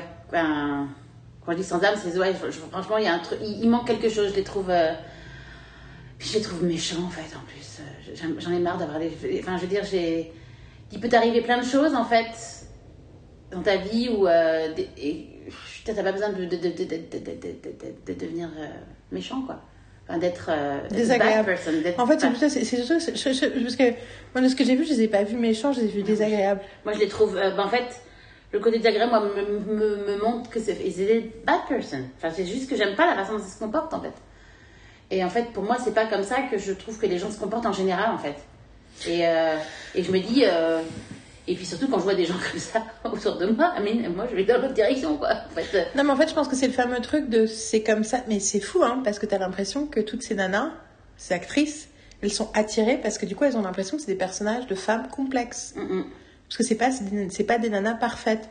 Mais je pense qu'il y a une différence entre quelqu'un de complexe et quelqu'un d'être désagréable. Mm, mm. Enfin, tu vois, que ce truc de. euh,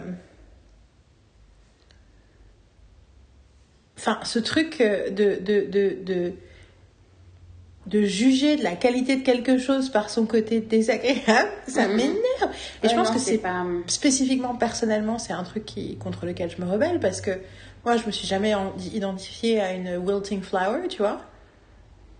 Enfin, c'est pas complètement vrai, mais enfin, tu vois, euh, clairement, euh, je me vois pas comme quelqu'un qui est sage comme une image et qui fait bien ce qu'on, tu vois, ce qu'on attend allez. Et en même temps, je pense que je suis quelqu'un de kind. Oui. Mais en même temps, euh, tu, tu vois, je veux dire, une personne qui est sage comme une image, ça m'intéresse pas. Tu vois ce que je veux dire Ouais. tu, Je veux dire, être sage comme une image, euh, c'est. c'est- Je veux dire, quelqu'un qui a. C'est ça, mais j'ai l'impression ont caractère- l'impression que avoir la- personnalité, c'est ne veut pas dire que tu as besoin d'être d'une chose. c'est ça. C'est ce ça. C'est ça. Big Little Lies, c'est euh, une bande de chieuses. Et en fait, en gros. euh, Mais parce qu'au début, avec le personnage une de Reese Witherspoon, tu peux avoir une personnalité et être, et être, et être, euh, avoir l'air intelligent, quoi. En fait, c'est ça, c'est le truc, c'est que j'ai. En fait, c'est ça, j'ai l'impression qu'elles subissaient leurs problématiques d'une façon très. euh, Et ça, les rend- ça, moi, ça rend des femmes hystériques, en fait. Et ça, tu vois ce que je veux dire? Ça, ça rend toujours des extrêmes, en fait. Je trouve que Reese Witherspoon, en fait, dans son comportement dans le premier épisode, en fait, j'étais, j'étais intriguée parce que il y avait une partie où je trouvais ça cool. Parce que au début, elle me semblait désagréable. En fait, elle avait pas des comportements désagréables vraiment. Mhm. Et du coup, je trouvais ça intéressant. Mais en fait, non, mais il y avait quelque chose de trop hystérique, de trop poussé. c'est pour ça que je, je suis intéressée par aucun truc que produit euh, Reese Witherspoon, en fait. Alors que Parce je que j'aime ça- pas la façon, le truc, c'est que, en fait, ces discours, elle a envie de donner euh, des. Enfin, de la place aux femmes, tu vois. Enfin, je veux dire, et que surtout, enfin, je trouve ça super bien, mais en fait. Et je la trouve super bien dans sa vie aussi, en plus. Enfin, tu Le vois, de- truc, c'est, je ne comprends pas comment tu peux produire, enfin, que tu peux mettre ça, en fait. Ah bah, Show, ça- euh, Je trouve que ça représente pas du tout ce que, enfin, ce qu'une femme devrait être, en fait. Ce que je veux dire, En fait, j'ai l'impression qu'elle est. Qu'elle est... En fait, en je pense qu'il y a plusieurs choses. Je pense qu'il y a la problématique du fait que elle fait confiance dans l'art des autres aussi. Donc Mhm. elle laisse de la place. Tu vois, c'est un Kristen Bell qui dit Mais Rob Thomas, c'est tellement un génie ce qu'il a fait avec Veronica Mars saison 4, c'est génial. Tu vois, non, no, c'est it's not. No, it's not. Non, non, definitely. How could you be so blind? Euh, ouais, non, tout à fait. ça, c'est un des problèmes. Le deuxième problème, c'est euh, que c'est qu'elle est habituée, qu'elle fait des qu'en fait, le problème, c'est surtout dans ces séries. Je pense qu'elle est habituée à l'univers de, à comment on, on décrit les personnages féminins dans, les- dans le cinéma, et qu'elle voit une différence dans ce qu'elle lit sur les séries, mais que moi, par rapport à des personnages féminins de séries, en fait, c'est pas du tout. euh, Je pense qu'elle a pas passé, euh, je pense qu'elle a pas regardé. euh, Et encore, Grey's Anatomy est déjà un peu comme ça, mais tu vois, je pense qu'elle a pas regardé Urgence, les pour ça que 15 je suis saisons d'ailleurs, d'Urgence. je, je me suis, euh, je me suis Travaillé, je me suis préparée, euh, je suis prête à aller voir le film. Ce machin, The Crow, The machin thing. Le Crawdad, euh, Ouais, Crawdads, C'est euh, Crawdads, ouais. C'est-. Enfin, le truc où il y a la chanson de Taylor Swift. Je dis, ok. En fait, en même temps, je me dis, euh, euh, soit en tant que Carole revienne, on y va toutes les trois, Je tu pense vois. que oui, ça ça peut être sympa parce que je pense qu'aller voir un truc où il y a une chanson de Taylor Swift, euh, sans y aller sans Carole, elle va faire genre, ah, mais tu bah, moi, il y a Ah Et euh, si c'est pas bien, j'ai pas envie de voir une deuxième fois, tu vois. Donc, euh, En plus, c'est un moment où elle est à Paris parce qu'elle est obligée d'être à Paris, mais elle a envie d'être déjà en rentrée. fait, on a on fait un truc Taylor Swift sans toi. genre, Kill me now. Euh, donc ça serait un peu ouais, euh, mesquin de notre part, enfin voilà. Et donc, euh, mais c'est vrai que j'ai réfléchi, je me suis dit, je me suis effectivement, c'est ce que tu dis par rapport au film, série, en fait, je me suis dit genre tiens, je veux voir ce qu'elle euh, she's doing as a, as a movie, Ouais. tu vois, parce que ce choice, C'est une vraie question. Après, ça reste le, le fait qu'elle a quand même choisi un bouquin. Et ça reste toujours des bouquins, enfin c'est toujours quand même des, des, des choses qu'elle choisit, en- euh, tu vois ce que je veux dire? Bah après c'est son parle, tu vois, ce que c'est pour ça qu'elle a créé une boîte de prod. C'est parce Oui, tout à fait. que elle, elle c'est pas qu'elle lisait plus de bouquins que ce soit. Enfin, c'est- en fait c'est son mec qui lui a dit parce qu'elle était dans We Can Do Hard Things. Mhm. et elle était dans un épisode où Glennon lui dit Reese how do you make friends? Et franchement il était tellement beau cet épisode. Mhm. et en écoutant l'épisode je me suis dit mais je comprends pourquoi Carol spécifiquement adore Reese Euh, j'aime beaucoup Reese, j'adore son approche du monde, de la vie, de plein de choses. Mhm. C'est elle qui produit euh, les nanas là qui rangent euh, les nanas qui rangent leur placard. Oui, oui, oui, le Home, Depot, c'est ça, non, Non. Home Depot, Home, Home quelque chose. Home Edit, Home Edit. Home qui est, qui est une émission que j'aime beaucoup. Depot, c'est le... Même si je trouve que la shop. saison 2, euh, la saison 2, ils ont été ils ont été- je sais my dream shop. Sorry. Mais euh, enfin, il y a plein de trucs que j'aime chez Reese, mais c'est vrai que en termes de, ouais, il y a un truc sur les personnages. Et du coup, il y avait quelque chose sur le fait que c'était des hommes qui écrivaient, qui réalisaient cette série, et que du coup, cette image de femme, enfin, il y avait quelque chose de problématique. Mmh, c'est vrai. Et donc, juste pour te dire, dans l'interview avec David Kelly, il, il- il- à la fin, il lui pose la question et il dit, franchement, je sais pas comment ça a été sourcé cette histoire. Mhm. Je sais juste que c'était pas un problème jusqu'au jour où il y a un article que j'avais lu du coup à l'époque, moi qui m'avait dit bon c'est bon je suis pas obligée de regarder Big Little Lies. Mais en fait il y a un article qui est sorti, mais ils ont interviewé la réalisatrice qui est une réalisatrice qui vient du cinéma, qui est une réalisatrice, je crois que c'est la nana qui avait fait, euh, tu peux aller checker peut-être euh, American, euh, truc avec Shia LeBeouf. Euh, American Honey? Nana qui a réalisé ça, je pense que c'est elle qui a réalisé la saison 2 de Big Little Lies. I think. Et elle est pas américaine, elle vient pas d'Hollywood. qui a réalisé, hein. Ouais. Andrea Arnold, Oui. directeur. Attends. Et elle a réalisé aussi, euh, tu dis... euh, Big Little Lies saison 2. Attends, je vais avoir directeur. Yes. Cet épisode. Absolument. Donc elle a été la réalisatrice de toute la saison 2 de Big Little Lies. Et elle est anglaise, non? Ou australienne, ou sud-africaine, ou un truc comme ça. Elle est... Attends, que je Anglaise. Elle est anglaise. Dans le Kent. Et à l'époque, j'avais lu des trucs qui disaient oui, euh, elle, elle a fait les trucs avec une certaine. Euh, ont dit qu'ils allaient lui laisser carte blanche créativement. Ils l'ont fait venir justement pour que ce soit une nana qui produise, machin, qui, qui filme. C'est Jean-Marc Vallée qui avait réalisé la première saison. Euh, ce soit elle qui filme, machin et tout. Et en gros, euh, elle a. euh,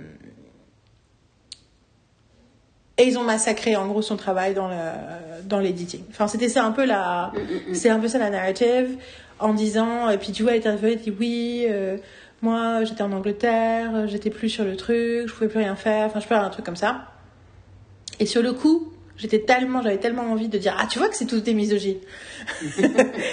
Pour expliquer mon inconfort avec Big Little Lies, qui entre-temps, vraiment, je pense que c'est l'idée de l'adaptation. C'est peut-être ça qui s'est passé. C'est que vu que c'est la première fois qu'il est adapté, parce qu'entre-temps, il fait plein d'adaptations, il explique, pas la deux. il euh, explique, il explique pourquoi il aime l'adaptation, l'idée de l'adaptation. Plus, il y a Meryl Streep dedans.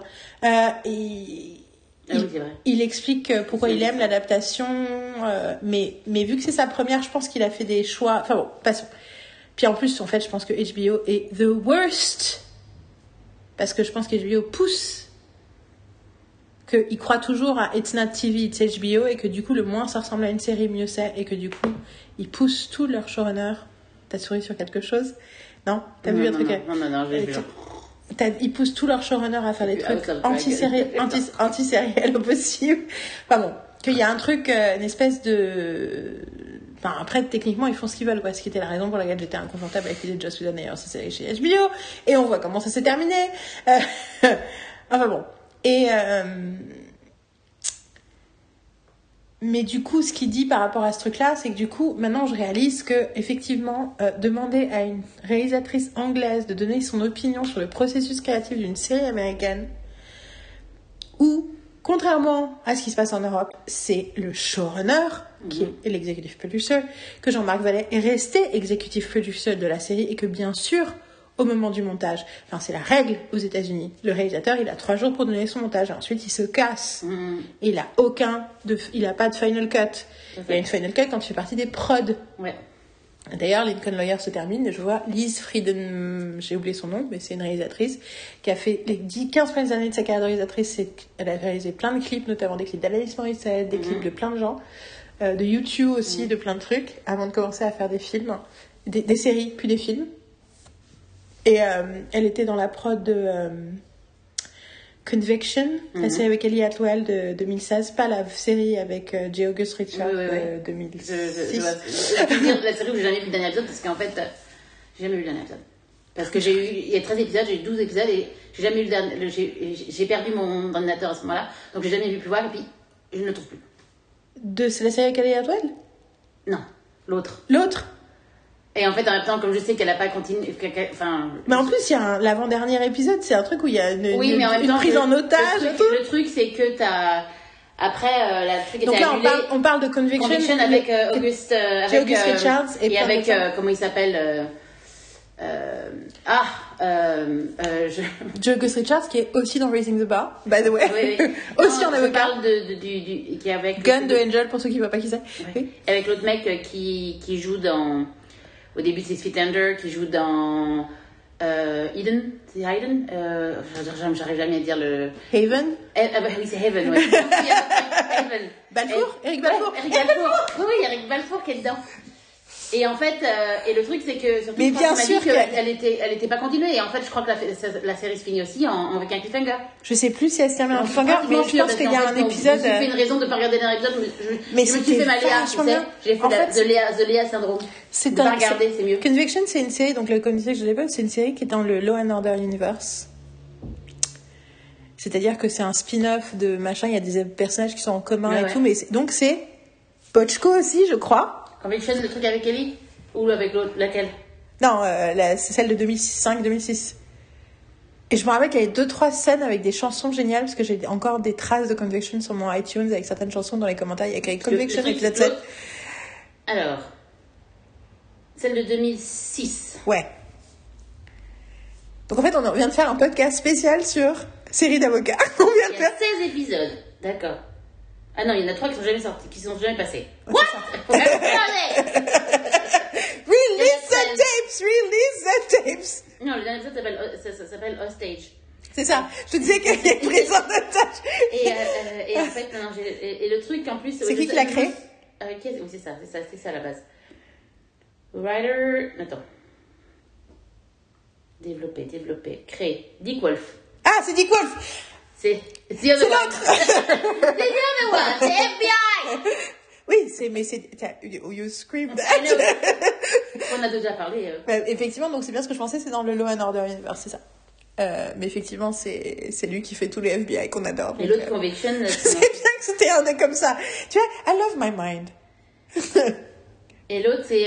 tu parlais de Liz Freeman. voilà, Ah, c'est ça. ça. Qui a aussi oui, créé avec, avec Liz Friendler, de, de Liz en fait, ont créé le Conviction. L'autre, celui avec Ellie L'autre. Ouais, ouais, absolument. Et donc c'est elle qui a les réalisé Lincoln. Lawyer, c'est elle qui a réalisé Lincoln Lawyer? Ah oui, parce que c'est avec machin, oui, d'accord. J'avais oublié, c'est le mec qui joue dedans. C'est qui qui joue dedans C'est, c'est, c'est, c'est c'est- il joue dans Friends, c'est celui qui joue, euh, qui joue son assistant, euh, l'assistant de Rachel. Ah, Tag Ouais. Ah mais oui, je me rappelle où c'était. Et, d'ailleurs, c'est moi qui, enfin, je veux dire, je crois que je, euh, Et ça, Tag, oui, oui, oui. Ça fait penser bien dans le film. Donc là, c'est bien. Donc on a fait un premier podcast entier sur les séries d'avocats. Et j'ai besoin de faire une pause. et On va- Richard Ashmore aussi. Il y avait Sean Ashmore, oui, ça je me rappelle parce que j'avais envie de lui écrire. euh. Anyway, euh, parce que Sean Ashmore, c'est un de mes premiers. C'est un des- c'est une de mes meilleures. euh, un de mes meilleurs, je le dis pour les, les amandes. Non, c'est les noisettes. Les Allemandes, ok. C'est une spéciale sous-catégorie. Parce que vous avez pas dit, ah non, moi je peux dire amandes, j'ai déjà amandes dans ma vie. Alors qu'on a dit les pistaches. Bon, ok. Donc pour les noisettes. oh, Waouh. Je le dis pour les noisettes. Euh, à l'époque, j'en avais parlé on avait fait un podcast dessus euh, à l'époque, mais mon premier Comic Con, euh, la version read de Comic Con, qui a commencé en 2015. Mon premier Comic Con, ma plus grosse surprise de Comic Con, mon plus. Et oui, j'ai rencontré Eric Balfour aussi d'ailleurs. Mais ma plus grosse, euh, mon plus gros coup de cœur, c'était euh, Sean Ashmore, qui était absolument super smart, gentil, funny. Euh, le premier jour, on m'a dit euh, Ah, tu veux faire un truc? Moi, j'ai dit Non, non, mais c'est bon, vous pouvez donner l'interview à quelqu'un d'autre parce que j'insistais pas spécialement parce qu'ils n'étaient pas sûrs de timing.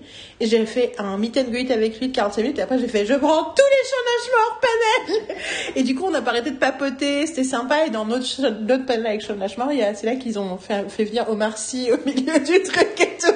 Genre, ok, this is Comic Con. J'ai commencé Comic Con avec euh, Carrie Ann Moss et, euh, pour parler de Jessica Jones. Donc j'étais là, ok, Comic Con. Anyway, you weren't there, unfortunately. Oui. Mais, euh, mais j'étais avec Juliette Yes. la fameuse, euh, dont j'ai parlé tout à l'heure. Euh, bon, donc du coup, moi, je propose, euh, pour plusieurs raisons, faut que je fasse une pause, mais surtout, faut que je fasse une pause pipi, mais surtout, euh, les fichiers, plus ils sont gros, plus c'est compliqué à mettre sur mon ordi. Donc, oh, comme ça, je vais arrêter l'enregistrement et je vais le relancer juste après. Ne dis rien de passionnant ni d'intéressant pendant qu'on coupe l'enregistrement. Mais surtout que tu pars là, tu vas partir, donc euh, je vais parler toute seule. Bye! You know, you never know. Ok. Break. Bon, finalement, au lieu de faire une pause, on arrête. Arrête de rigoler. Donc finalement. bon, en fait, là, on est à la fin de l'enregistrement du podcast. Et en fait, en tout, on a enregistré pendant 5h30. Donc du coup, on essaie de faire plusieurs épisodes. Donc on s'arrête après cette longue discussion sur David Lee Kelly euh, et les séries d'avocats et quelques trucs perso. Et dans l'épisode que je vais diffuser demain, qui sera donc le 503, on parlera de stand-up. Right? Yes et donc, à demain et Bonne pop d'ici là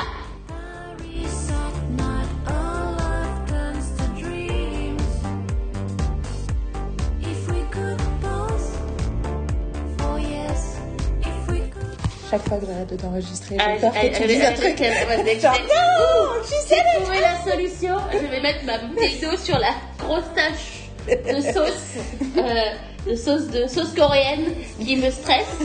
Et puis je vais bouger la table juste sur le dessus là. Je pense que tu précises que c'est la sauce qui est sur le sol, que c'est sur le tapis. Parce que sinon, la C'est sur grosse le tache tapis. de- Oui, c'est sur le tapis. Il y a le tapis, c'est à ma droite. À- mon œil droit ne voit que ça. Donc, si je crie pendant le, podcast, c'est que Tout à coup, que tu es retombé. Non, c'est juste que j'ai pris ma bouteille d'eau. Je suis genre ah. Oui, c'est ce que je veux dire tu es retombé dessus. Retombé dessus. Je, au tout début où je faisais le podcast, au tout début où je faisais le podcast, je mettais un morceau de blooper en début de podcast, tu sais, avant l'intro. Mhm. Sure. And I stopped doing that for, I think, bad reasons. And I don't know. So Tu fais aussi hein, dans les vidéos, non? De temps en temps. Est-ce que tu mets des trucs avant? Non, je ne pas des trucs après.